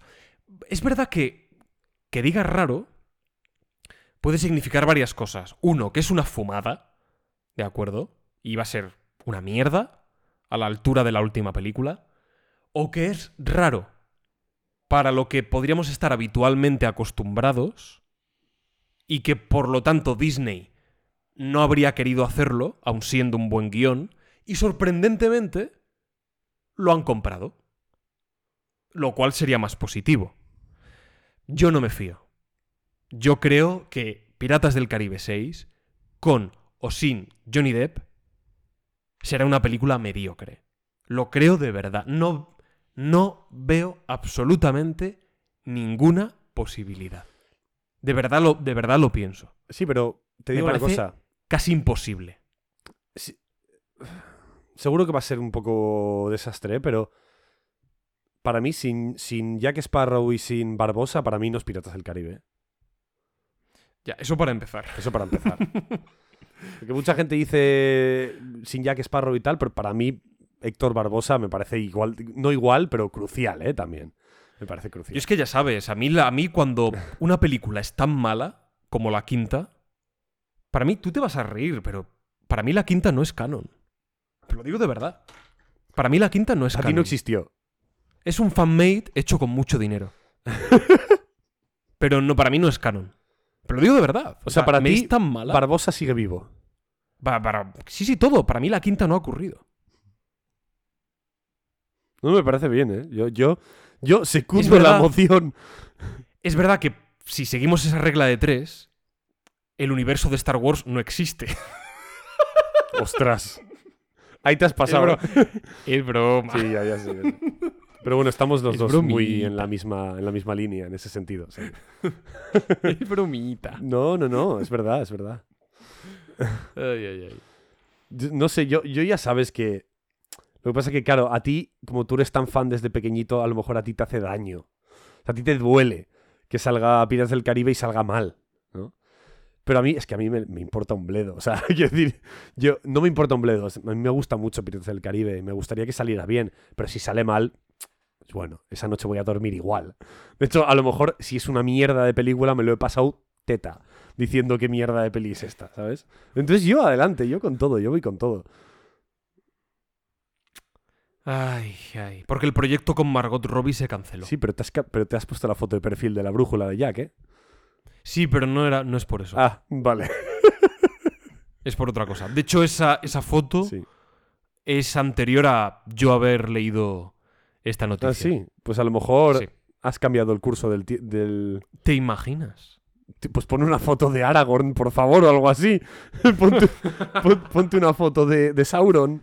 Bueno, Mira, si me dices Gore Verbinski acepta volver a dirigir y a controlar el- la producción y, y el guion de Piratas del Caribe, entonces sí veo posibilidades. sí, yo también. Bueno, a lo mejor otro director también, pero si me dices Gore Verbinski, digo, vale, puede salir una buena película. Steven Spielberg. Podría ser. Fíjate, me fío más de Gore Verbinski Hombre, para hombre, Piratas claro. del Caribe. Joder, nos ha jodido. Porque lo conoce tan bien, Hombre, es claro. que lo parió él. Es suyo. Entonces, sí, sí. sí. Bueno, Pablo. Qué pena, Gore Verbinski no ha hecho más cosas. Bueno, tiene más películas, pero no tantas, tantas para lo buen director que es. Nos vamos de piratas, Pablo. De piratas a corsarios. ¿Y qué quiero decir esto? Bueno, gente que acepta, Joder. gente que acepta dinero, ¿no? Pues en pos de unas condiciones, ¿ok? El medio, Vulture, Mbappé. no sé si lo conoces. Vulture, Sí. Vulture, ¿eh? un relevante medio de comunicación, ha señalado que en 2018, a la vuelta a la esquina, la compañía Bunker 15 o Bunker 15, ¿vale? Yo qué sé. Bunker 15, que se dedica a la publicidad de obras audiovisuales, se tuvo que encargar de la publicidad de una película llamada Ofelia, ¿vale? Que era una especie de Hamlet con una, con una protagonista en vez de un protagonista, ¿vale? Que de 13 críticas, 7 fueron negativas. Al principio, supongo, de la acogida, de- en, en un festival, creo, de Sundance, me, me quiere sonar.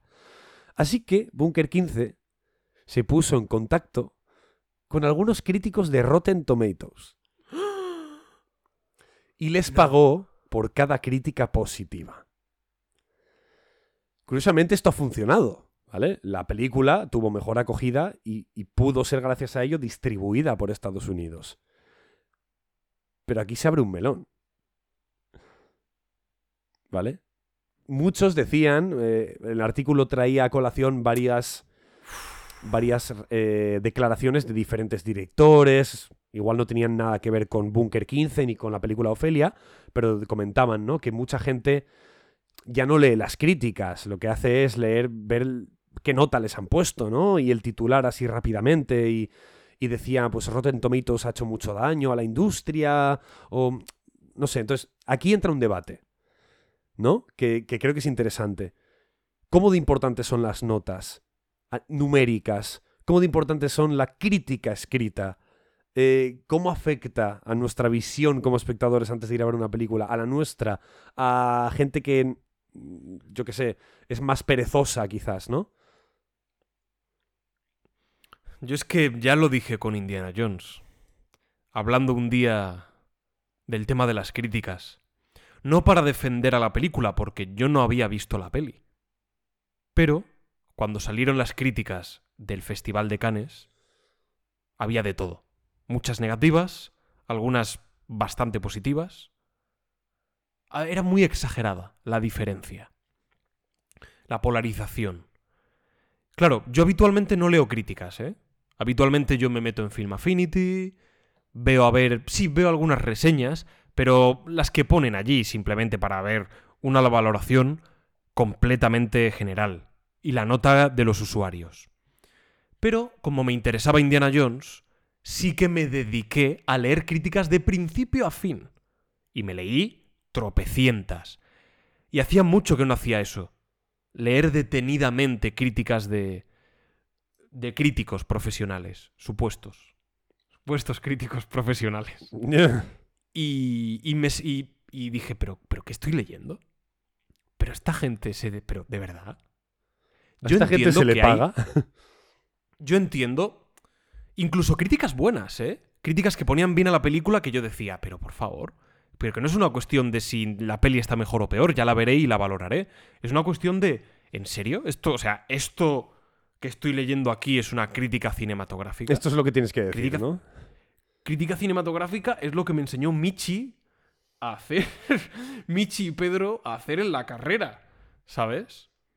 Sobre todo Michi, porque es verdad que con él, con el tema de la historia del cine, narrativa. Bueno, narrativa era. ¿Cómo se llamaba? Géneros. Pues hicimos mucho de crítica, pero. Pero bueno, lo mismo me da que me da lo mismo. Yo, leo, yo leía aquello y decía. La película está muy bien porque. Eh, buah, es. Es divertida. Y te encoge el corazón y. Y te lleva en volandas por. Vale. Ole tus cojones. Pero. pero. Pero analízame algo, tío. Vale, no tiene por qué ser la revista dirigido por. Que es completamente especializada. Pero, joder. Un poquito la dirección. Pues no sé si es el estilo o no de Spielberg. si mezcla Cahiers- cosas. Cahiers du cinéma. Cahiers du Cinema, Mm. un poquito la banda sonora, ¿qué tal? John Williams. Tampoco hace falta que te pongas como Jaime Altozano, ¿sabes? Y analices nota por nota. No es necesario. Esto es La un MI de la fotografía- escala dórica. ¿Qué tal la estética? Buah, la película se ve preciosa. Sí. Vale, se ve preciosa. Fenomenal. Pero explícame. Pues mira, pues tiene esos claroscuros, luces y sombras que ya veíamos en Indiana Jones en el comienzo de, eh, del, arca, del arca perdida. Tiene partes a lo mejor más oscuras excesivamente que impiden ver con detalle la acción. Eso sí es un análisis. El arca prohibida. No veía. Mira que busqué. Apenas sabía nada de eso. ya, ya. Apenas. Y digo, joder, ¿cómo es posible? ¿Cómo es posible? No lo entiendo. Pues después de esta noticia que has dicho, me cuadran mucho más las cosas. Ostras. O sea, tú estás llegando a otra conclusión. Ya. O sea, Yo estoy llegando a otra conclusión. vale. Vale, vale. Y no con Indiana Jones, Sí, en sino general, en general. sí. Yo entiendo muchas cosas ahora. Sí, ¿eh? No digo que pase siempre, pero que hay críticos en diferentes medios. Que están comprados. En, Es- en España o en el mundo entero en general. Que están comprados, vamos, sin, sin ninguna duda. Es que hay veces, lo siento mucho, hay veces que no se puede tener un criterio tan de mierda como, como veo.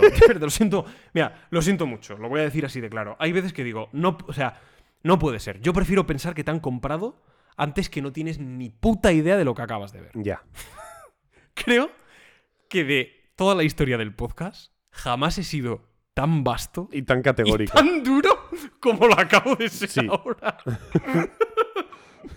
Pido un poco de disculpas porque siempre soy muy contenido y muy correcto hablando y, y me he dejado llevar porque me indigna mucho.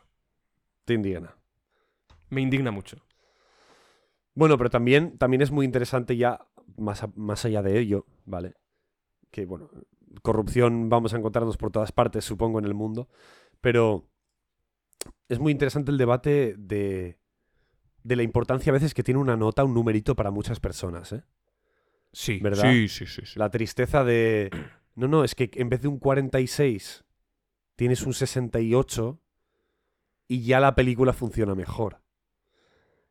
Buf, es una tristeza también en parte, ¿eh? Pero bueno. A ver, Por cierto, este es algo... Indiana Sí. Jones, éxito en plataformas, ¿eh? A ver. Está de pago, para comprar, no para alquilar. Sí, Un poco mierda eso, ¿eh? sí. Pero es curioso que haya triunfado, que sea lo más visto en varias plataformas. Me ha llamado Yo, la yo te, yo te voy, llamado la yo te voy a decir atención. una cosa. Yo creo que va a ser lo más visto dos días, ¿eh? Sí, también es verdad. Pero que me ha llamado la atención Sí. que, pasando sin pena ni gloria, de pronto se estrena y en cuestión de eso, de una semana o así, se pone como lo más visto en, en diferentes países y, y en diferentes plataformas, en, en aquellas en las que se ha, se ha yo, lanzado. creo, yo creo que la Es decisión de venderla y no alquilarla, creo que le va a pasar también mucha factura. O sea, yo creo que la decisión es horrible. Sí, Es malísima. La decisión es malísima. Porque no, no podemos ponerla en alquiler ahora porque. Bueno, pues espérate. Espérate unas semanas y la pones luego en alquiler. No la- es que, Sí. no sé. Yo creo que le va a pasar factura. Pero de hecho, nosotros, mi- mis padres querían. ya le ha pasado. ya. Mis padres querían verla, había ido yo a verla con ellos, iba a verla con ellos yo aquí en casa, y, vieron que era de compra en vez de alquiler y decidieron no verla. Y como hicimos nosotros, habrá pasado a mucha gente. Si hubiese estado en alquiler, nosotros la habríamos visto otra vez. ¿Sabes qué quiero decir? O sea, ahí está la diferencia. Pero bueno, eso, ¿no? Lo- los numeritos, las críticas, ¿no? Qué importante es... Oh, pero en Metacritic este videojuego tiene mucho más que ese otro, es mucho mejor este videojuego. Y qué tonterías estás diciendo, tío. ¿No? Es verdad que es, que, que es importante tener una referencia, ¿eh? A mí eso me parece interesante. O sea, yo creo que el ejercicio no es tanto del, de los críticos, de las plataformas, que también quizás podrían intentar desviar la atención de importancia de, de un numerito, pero también tenemos más culpa nosotros y tendríamos que hacer un ejercicio mayor de, de no darle tanta importancia a un numerito, ¿sabes? Ah, en absoluto, en absoluto. Bueno, Pablo, Ay, ya está, ¿no? me he quedado a gusto, ¿eh? O sea, ya no hay más, ¿no? Más noticias. Hay locas, es Ah, lo locas. Bueno, que hay. pues de, Noticias, noticias de usted habrá que paso. pasar a de usted paso. Doy yo. Sí, sí. Venga. Haz- hazlo tú, que yo me he quedado aquí pensando en los críticos. Ay, no, no, no, no pienses en los críticos, Pablo. Bueno, Cago en la leche. vayamos a noticias locas.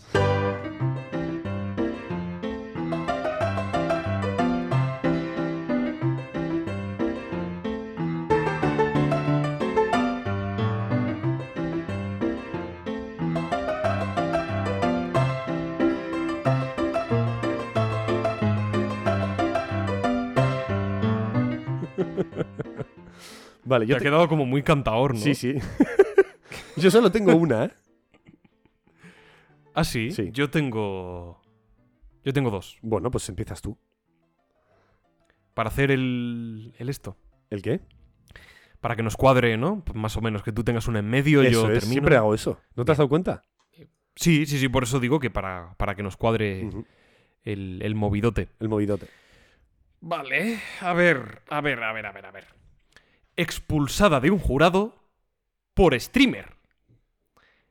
¿Qué ha sucedido? LOL. Podría ser mala, pero puedo entender alguna cosa, o quiero yo inferirlo, y me parece más llamativo que, que malo. Vale. Entonces, el suceso en sí. Kaylee, la streamer en cuestión, experta en Call of Duty, Ojo. fue seleccionada para formar parte de un jurado popular en un juicio de Estados Unidos. Pero, cuando el juez se enteró de su profesión, decidió prescindir de ella ipso facto. En palabras de Kaylee, ya sabéis que me encanta traer los testimonios de la gente, en sus propias palabras, lo que es gracioso es que ni siquiera estaba intentando evitar ir a juicio. Acepté mi destino porque es mi segunda vez, además de que no iba a ser tan largo, así que estaba bastante tranquila. Pero de un momento a otro me excusaron. Claro, hay gente que decía, pues es porque es streamer y no se la toman en serio y les parece pues, una profesión de chichinabo y demás. Puedo entender que es lo que otros eh, argumentaban, que el juez haya pensado, porque cuando estás en un jurado popular, no sé en qué situaciones, pero esto lo sé por las pelis, entonces este es mi criterio, no me hagáis mucho caso, pero creo no sé si tienes que estar como aislado durante un tiempo o no puedes uh, estar en contacto con... No sé No sé si habrá exactamente cómo va. diferencia ahí con el tema de jurado popular o no. Es que no lo sé. Claro, no lo sé. Habría que Pero hay, hay algo de esto. Sí. Hay algo de esto. Como mínimo, No sé si como mínimo de confidencialidad, ¿no? Y- Claro, hombre, evidentemente. No sé si en base a esto el juez ha pensado, esta tía es streamer, por mucha confidencialidad que ella firme y, y jure tener, está en un directo, menciona algo, se le escapa, podría ser después de muchas horas, y al juez no le convencería, y ha dicho, prefiero a otra persona que no se vaya a exponer diariamente a, a un público durante horas. No me parece algo descabellado, la verdad. Si ese es el argumento, creo que tiene cierta lógica. Además, te libran de un jurado. O sea, realmente tampoco, o sea, mejor para, para ti. Si es la profesión en sí misma lo que le afecta, hombre, pues me parecería mal. Porque puedes tener un criterio y una formación. De hecho, a mí los jurados populares me parecen mal, definitivamente. Pero eso ya es otro. Eso ya es otro tema. Pero es curioso, A cuanto ver, menos. Eh, a ver, es que aquí. Ella, ella se ha indignado, ¿no? O sea, ella no le ha hecho ni puta gracia, ¿no? No le ha dado mucha importancia, ha dado pero sí igual. lo ha manifestado como, como algo que le ha llamado la atención. A ver, imaginemos que ya no- a ella no le ha hecho ni puta gracia, ¿eh? Imaginemos que no le ha gustado. Es que yo estaría. O sea, entendería las dos decisiones. O sea, quiero decir. Es lo que tú has dicho. Creo, creo que el juez tiene la última palabra. Y si el juez cree que la profesión de ella puede interferir, que si ella es lo mínimamente profesional, no creo que así sea. Pero bueno, si el juez cree que de verdad puede importar, no me parece mal que haga ese cambio. Pero tampoco me parecería mal que ella se enfadara y se molestara. Sí. Porque no, te- no, no. estaría en su derecho. Porque si ella no ha demostrado hacer nada mal todavía, no hay ningún motivo para sacarla de allí. No sé, es que. Me parecería que los dos tendrían razón, ¿sabes? No sé. No sé. Yo, yo Incluso un poco, en ese sentido, incluso un poco más ella que él. Sí, pero claro, Sí. pero lo que pasa es que él tiene un poder de autoridad, o sea, tiene, Claro. tiene una, una noción de su trabajo y de lo que afecta o no a, su, a estos veredictos, ¿no? Que, que yo me fío, ¿no? De lo que un juez... O sea, es un poquito esa idea de... Este tío maneja, ¿no? Este tío controla, este tío pilota. Entonces, si él cree, de verdad, cree que esto puede afectar, en, pues yo acepto esa decisión. Pero también aceptaría si la otra persona me viene y me dice, no, pero es que ¿no te parece normal que me enfade? Sí, me parece normal, ¿no? Es como... No sé. No sé. No, al final tampoco es algo muy significativo. Sí. No te han denegado, yo qué sé, el pasaporte o el DNI. Simplemente pues no vas a ese juicio. De hecho, para, para mucha casi que mejor. Claro, de hecho, para mucha gente es hasta un coñazo, porque son Claro. varios días que tienes que ir encerrado con el resto del jurado para tomar una decisión. Entiendo que puede ser un coño, porque creo que sí tiene que ser Yo unánime, no, no además. entiendo lo de los jurados. No lo entiendo. Que, que 12 personas que no tienen ni pajolera idea o que no tienen por qué tenerla sobre criminología, ni juicios, ni derecho, ni nada, es una cosa que no. No, y es que Es además, si- es que además, la gente que no está de acuerdo no importa. Es- es- es- eh, quiero decir, imagínate que el jurado van a la sala a decidir. Son, me imagino, me invento, son 12. 11 o 10 dicen que es culpable y 2 dicen que es inocente. Todo el jurado se va a basar en convencer a los otros dos claro. de que estén de acuerdo con que es culpable. Entonces, ¿qué sentido tiene esto, no? O sea, no, es como... No sé, me parece un poco raro. Perdón. Es- y además eso es como Es tú, raro. imaginas. Tú te imaginas. Porque hemos asociado también la justicia. Y en parte tiene sentido, Sí. no, es que, no es que sea ilógico. Pero hemos asociado la idea de justicia con algo que nos pertenece a todos. Porque todos merecemos someternos eh, ante una acusación, pues a un juicio justo. Y hay que defenderse y aportar pruebas, vale. Pero eh, esto lleva como a una especie de democratización de que a todos nos pertenece también el criterio de poder decir, y eso no es así. A que tú en la NASA no llevas a un jurado de 12 personas elegidas al azar. Oye, ¿ese tornillo os parece que está bien? ¡Ja! Hemos votado que no. Pu- Pues no, porque es objetivo si está bien o no. No tiene que venir un, un médico o un periodista o un albañil, que los tres no tienen pajolera idea de, de ingeniería. Bueno, a lo mejor el si albañil- el tornillo está. A lo mejor el albañil sabe un poco A lo más. mejor el albañil algo. A lo mejor el albañil pilota. Y, y no Bueno, y los que venir médicos, cuidado, eh. Los médicos también ponen tornillos. Sí. Le estoy sacando los tres pies Pues al gato a todo lo que dices. Es, es- es por la broma, ¿eh? Es por la coña. Y el periodista entrevistó a un piloto. ¿no? El periodista entrevistó a un ingeniero. Y claro, pues, pues no, pues no tiene ningún sentido. ¿Y por qué sí tiene sentido en un juicio? ¿Porque es algo más cercano al pueblo, a la sociedad? Sí, es más cercano, pero te quiero decir, yo a mí me llaman para ir a un juicio, tengo que valorar pruebas en base a lo que ha contado el abogado, que también te digo, que es que los juicios muchas veces son buscarle grietas a la ley para que no, en realidad no lo ha robado, lo ha sustraído. Vete a tomar por culo, hombre. No, no, y además ¿Sabes? de que, además de que te digo una cosa. Una cosa es que te presenten las pruebas, porque es obligatorio, o sea, cuando tú vas como jurado, te tienen que presentar las pruebas tanto de un lado como del otro, Sí. ¿no? Una cosa es tener las pruebas y otra cosa es saber interpretarlas. ¿vale? Exactamente. Porque yo, si me llaman como jurado, yo me lo voy a pasar mazo bien, qué divertido. Jaja, pues yo creo que eres culpable, cabrón. Puede ser, vale, ok. Pero yo, yo- pero yo no estoy formado ni preparado para interpretar esas pruebas. Coño, yo no, no, no- no estoy hecho para eso, ¿sabes? En cambio, un, un- un jurista pues, sí lo está, ¿no? Entonces, no sé, además de que ya no solo importa que tú sepas interpretar las pruebas, sino que importa eh, el, el populismo del propio juicio, ¿no? El cómo un, cómo un periodista apela, perdón, periodista, eh, abogado, apela a las emociones del jurado, ¿no? Es como, Claro, es que claro. esto en ningún momento debería, debería repercutir en un, en un juicio. Debería haber un señor ahí al que en el momento en el que alguien intenta apelar a sus emociones le pegan un sopapo. ¿Sabes? En plan, ¿usted qué está haciendo? Presénteme pruebas lógicas, objetivas y no me diga cómo está su madre. No me preguntes, es que no, que no. O sea, es como los juicios en las pelis, claro que están, lo digo por pelis, ¿no? Pero me imagino, me imagino que, en la- la- que en Estados Unidos es un poco así, ¿no? Pero es como, a veces parece que están intentando convencer al mundo. Sí, perdón. Sí. Dime. No, yo he visto juicios en True Crimes. Sí. Y. Son ver, no en muy las así, películas ¿no? está todo. Todo exagerado. Está más sí. dramatizado Claro, en una hombre, peli. me lo imagino.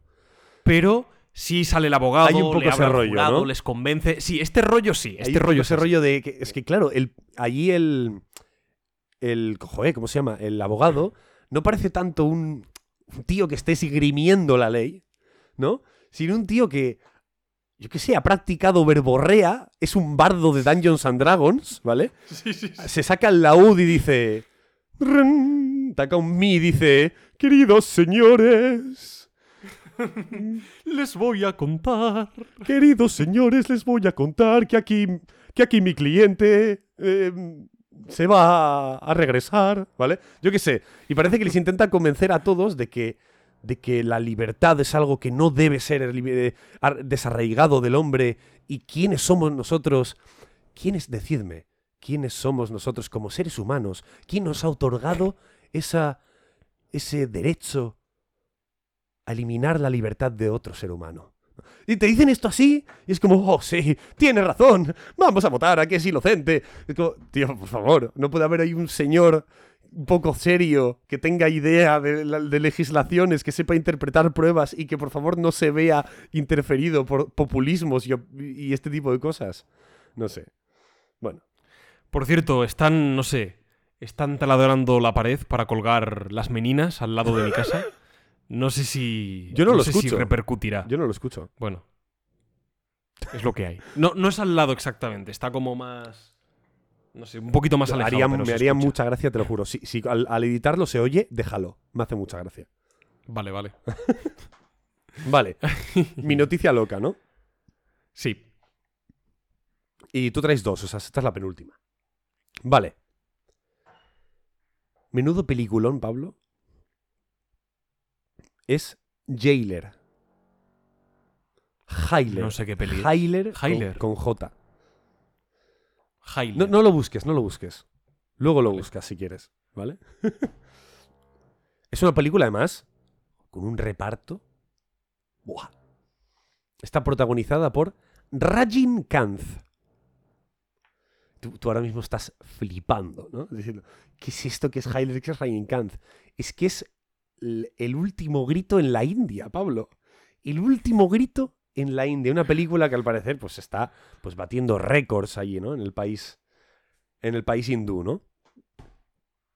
Pero es que te va a hacer gracia la noticia acerca de esto.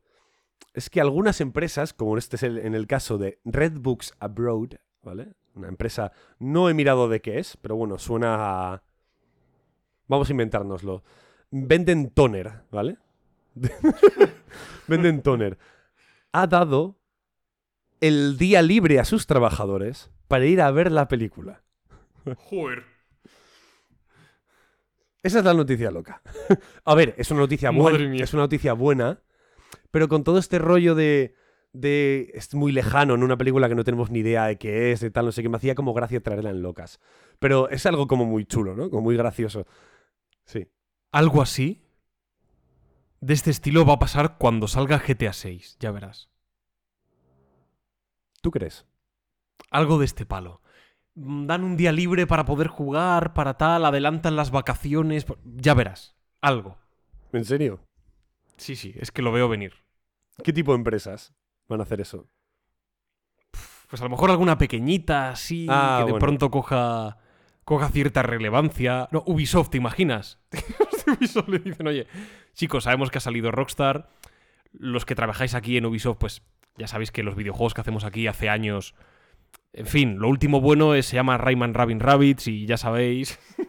Yo creo Así que, que, a disfrutar de la vida. si dentro comprad- si cuando salga Compradle el juego a Rockstar. si cuando salga GTA 6, Ubisoft da el día libre para jugar a GTA 6, te aseguro que al día siguiente sale una noticia desmintiéndolo, diciendo que no, que es que se habían puesto en huelga los, los, los trabajadores. Y Ubisoft lo había tapado diciendo que les había dado el día libre para jugar a GTA 6. Eso sería muy típico de Ubisoft.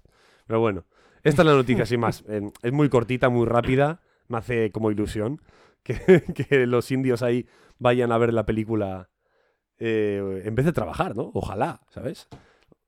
Pero Por bueno. cierto, vi un titular. Sí. No he leído el artículo Dime. porque, no sé, dije, a lo mejor es hasta clickbait. Ajá.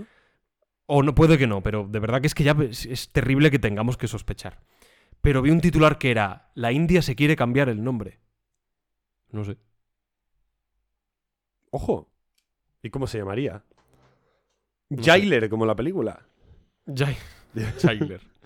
Bueno, yo he terminado. Yo no tengo más noticias. Yo tengo que terminar. Tú tienes que terminar. Sí. Voy. Voy con mi última noticia. Vale. Loca, Loca. como no podía ser de otra manera. Sobre Baldur's Gate 3. Ostras. Ahí vuelve. Sobre el bug que te hace ligar más. Ah, que hay un bug. Y es hace- que- Vale. Es que en el videojuego, al parecer, era facilísimo ligar y mantener relaciones.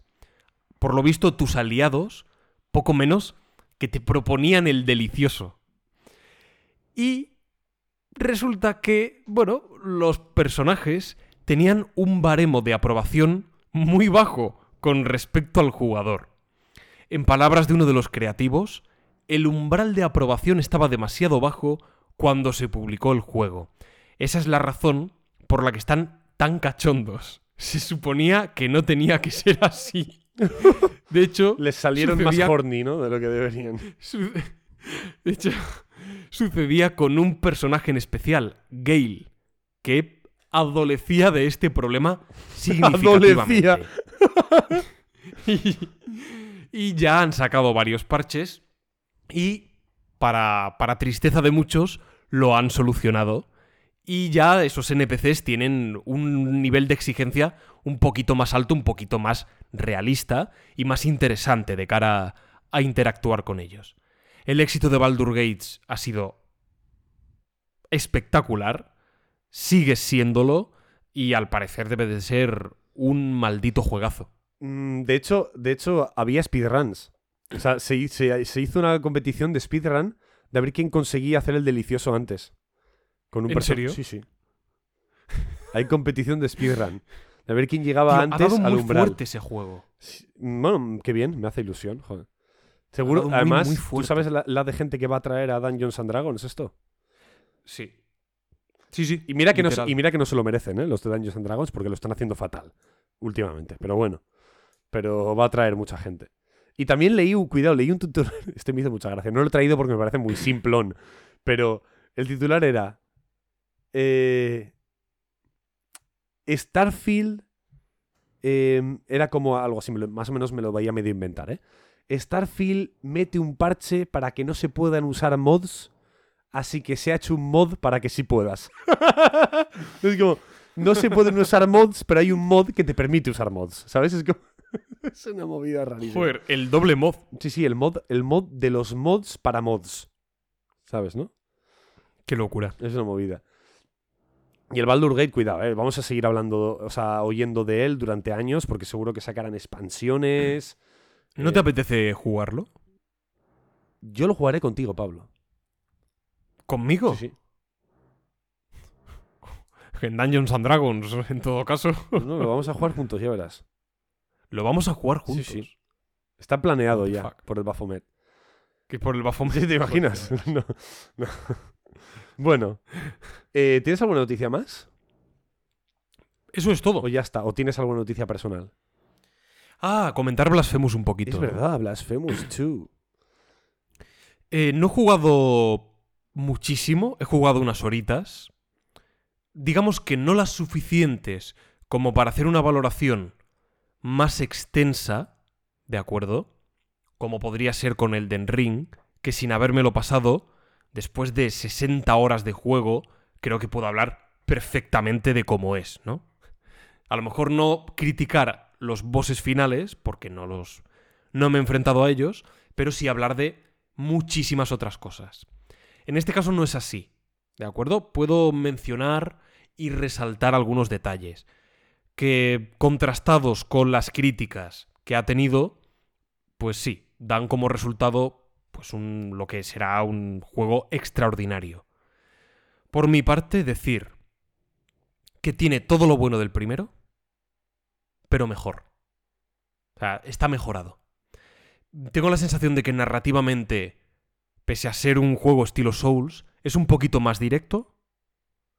Mm, que yo recuerde, el primero era más, más obtuso, a falta de acordarme de detalles. Críptico, ¿no? Más críptico.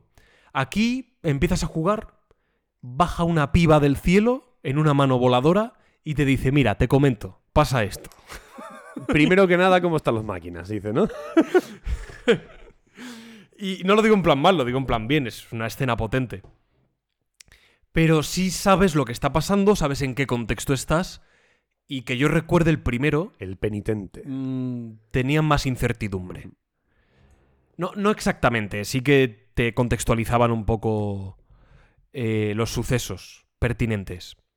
Pero aquí vas más a sabiendas, hay más exploración. Es una cosa que se destacaba del primero, no es un Metroidvania porque es más lineal. Aquí hay mucha más exploración. Tienes tres armas para elegir al comienzo. Luego te las vas a encontrar, es decir, que vas a ir cambiando de armas. Yo ya tengo dos. Y la verdad que no son solo útiles en el combate, sino que además son útiles como herramienta dentro del escenario. Para descubrir nuevos lugares, para activar algunos Mecanismos. bueno, algunos mecanismos. Y eso está muy guay. Los controles son los mismos, pero es más fluido. ¿De acuerdo? Es un juego un poco más rápido, un poco más fluido. Se siente mejor en ese manejo, lo cual es, es de agradecer. Y estéticamente es igual. Es decir, pixel art, en esa línea religiosa, cristiana, medieval, terrorífica pero es incluso más espectacular. Tiene más colorido. Creo Se nota te que hay diría que la más dinero, ¿no? Se nota. Sí, se nota que hay un poco más de dinero. Un poco más. Sí. Y se nota que ya han hecho uno anterior y que han aprendido. Te diría que hay más píxeles. Fuera bromas, te diría que hay más detalle en los Está más escenarios. definido, ¿no? Está más definido. Y eso, buah, resalta y crea unos lugares preciosos. Al nivel del 1 y, como digo, incluso mejor. Me falta seguir jugando y pasármelo para poder dar una valoración completa, pero un gran juego, sí señor. Un grandísimo juego que me alegra un montón porque es una empresa española, The Game Kitchen, ya llevan tres juegos y los tres son estupendos. Juegos indies, hechos por gente que no tenían dónde caerse muertos a nivel creativo, porque en España hacer videojuegos a ese nivel es complejísimo. Y que hayan sido capaces de sacar The Last Door, su primera obra excepcional de mis videojuegos favoritos, Blasphemous 1 y Blasphemous 2 ahora, con el éxito que están teniendo. Juegos vendidos, con De hecho, grandes que reseñas, con no, no premios. están ni en España, ¿verdad? Pues ahí me pillas. Creo que sean. Bueno, creo, ¿eh? Que sean. No, no. Originalmente eran sevillanos. O alguno de ellos era sevillano. Tenían por ahí el estudio, alguno vivía por ahí. No, no sé si siguen. aquí. Mm, sí, Ahí me pillas. Supongo que sí, ¿eh? Tu, tu, tu, tu, tu, tu, No No, lo no, sé. lo sé. Eh, es que había leído, pero creo que no era. Bueno, creo que me estoy equivocando. Pero bueno, había leído como que estaban en Alemania o algo así, en- pero, pero creo que no, creo que no. Creo que era como un tweet citando a un tweet suyo, ¿sabes? No, no, no eran exactamente ellos. Mm, Creo que me Mm. equivoco. No lo sé. Pero bueno, sí, españoles, eso sí. O sea, ellos son españoles todos. A mí me alegra, de verdad, lo digo siempre, me alegra muchísimo. A mí también. Pero, pero, pero tantísimo, tantísimo.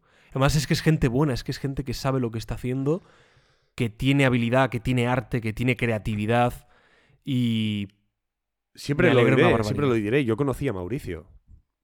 Es verdad. Yo conocía que fue, creo que fue director de The Last Door, eh, productor de Blasphemous 1 y supongo que de Blasphemous 2 también. A Mauricio era el- uno de los jefazos de The Game Kitchen, le conocí en Bilbao, sí. En una, en una conferencia a la que yo fui invitado de VIP. Entonces podía hablar con la peña. Fui invitado de VIP y diréis, ¿cómo de VIP? Bueno, una larga historia, es una tontería. O sea, yo no tendría que haber estado ahí, pero por, por casualidades del destino acabé ahí. Y aproveché y dije, voy a hablar con la peña. Estaba Arthur Morgan también, el, el actor de doblaje de Arthur Morgan, de Red Dead Redemption Qué 2. pasada. El creador Casi de. nada, ¿eh? El creador de. De los. Joder, ¿cómo se llamaba? Creo que era. De los Doom, si no me equivoco. Creo que era Romero. ¿Romero o Cormac? No, uno, uno de los dos. Pero bueno, uno de esos. Sí, o sea, unos invitados de honor, ¿sabes? No, no entiendo ni qué hacían ahí, la verdad. Pero bueno. eh, muy bien. Muy majo, Mauricio. ¿eh? Majísimo. Muy buena gente. Y nada, pues yo, yo no tengo nada más. Joder. ¿Tú, Pablo? Yo tampoco, eso es todo lo que tenía que decir. Pues, claro, normalmente aquí iría el siguiente episodio, o sea, la siguiente sección, ¿no? Del, del campamento base. Sí, aquí iría One One Piece. One Piece, sí, porque... Bueno, no vamos a explicar cuánto ha visto cada uno, porque eso ya irá con el, con el podcast del jueves que viene, ¿vale?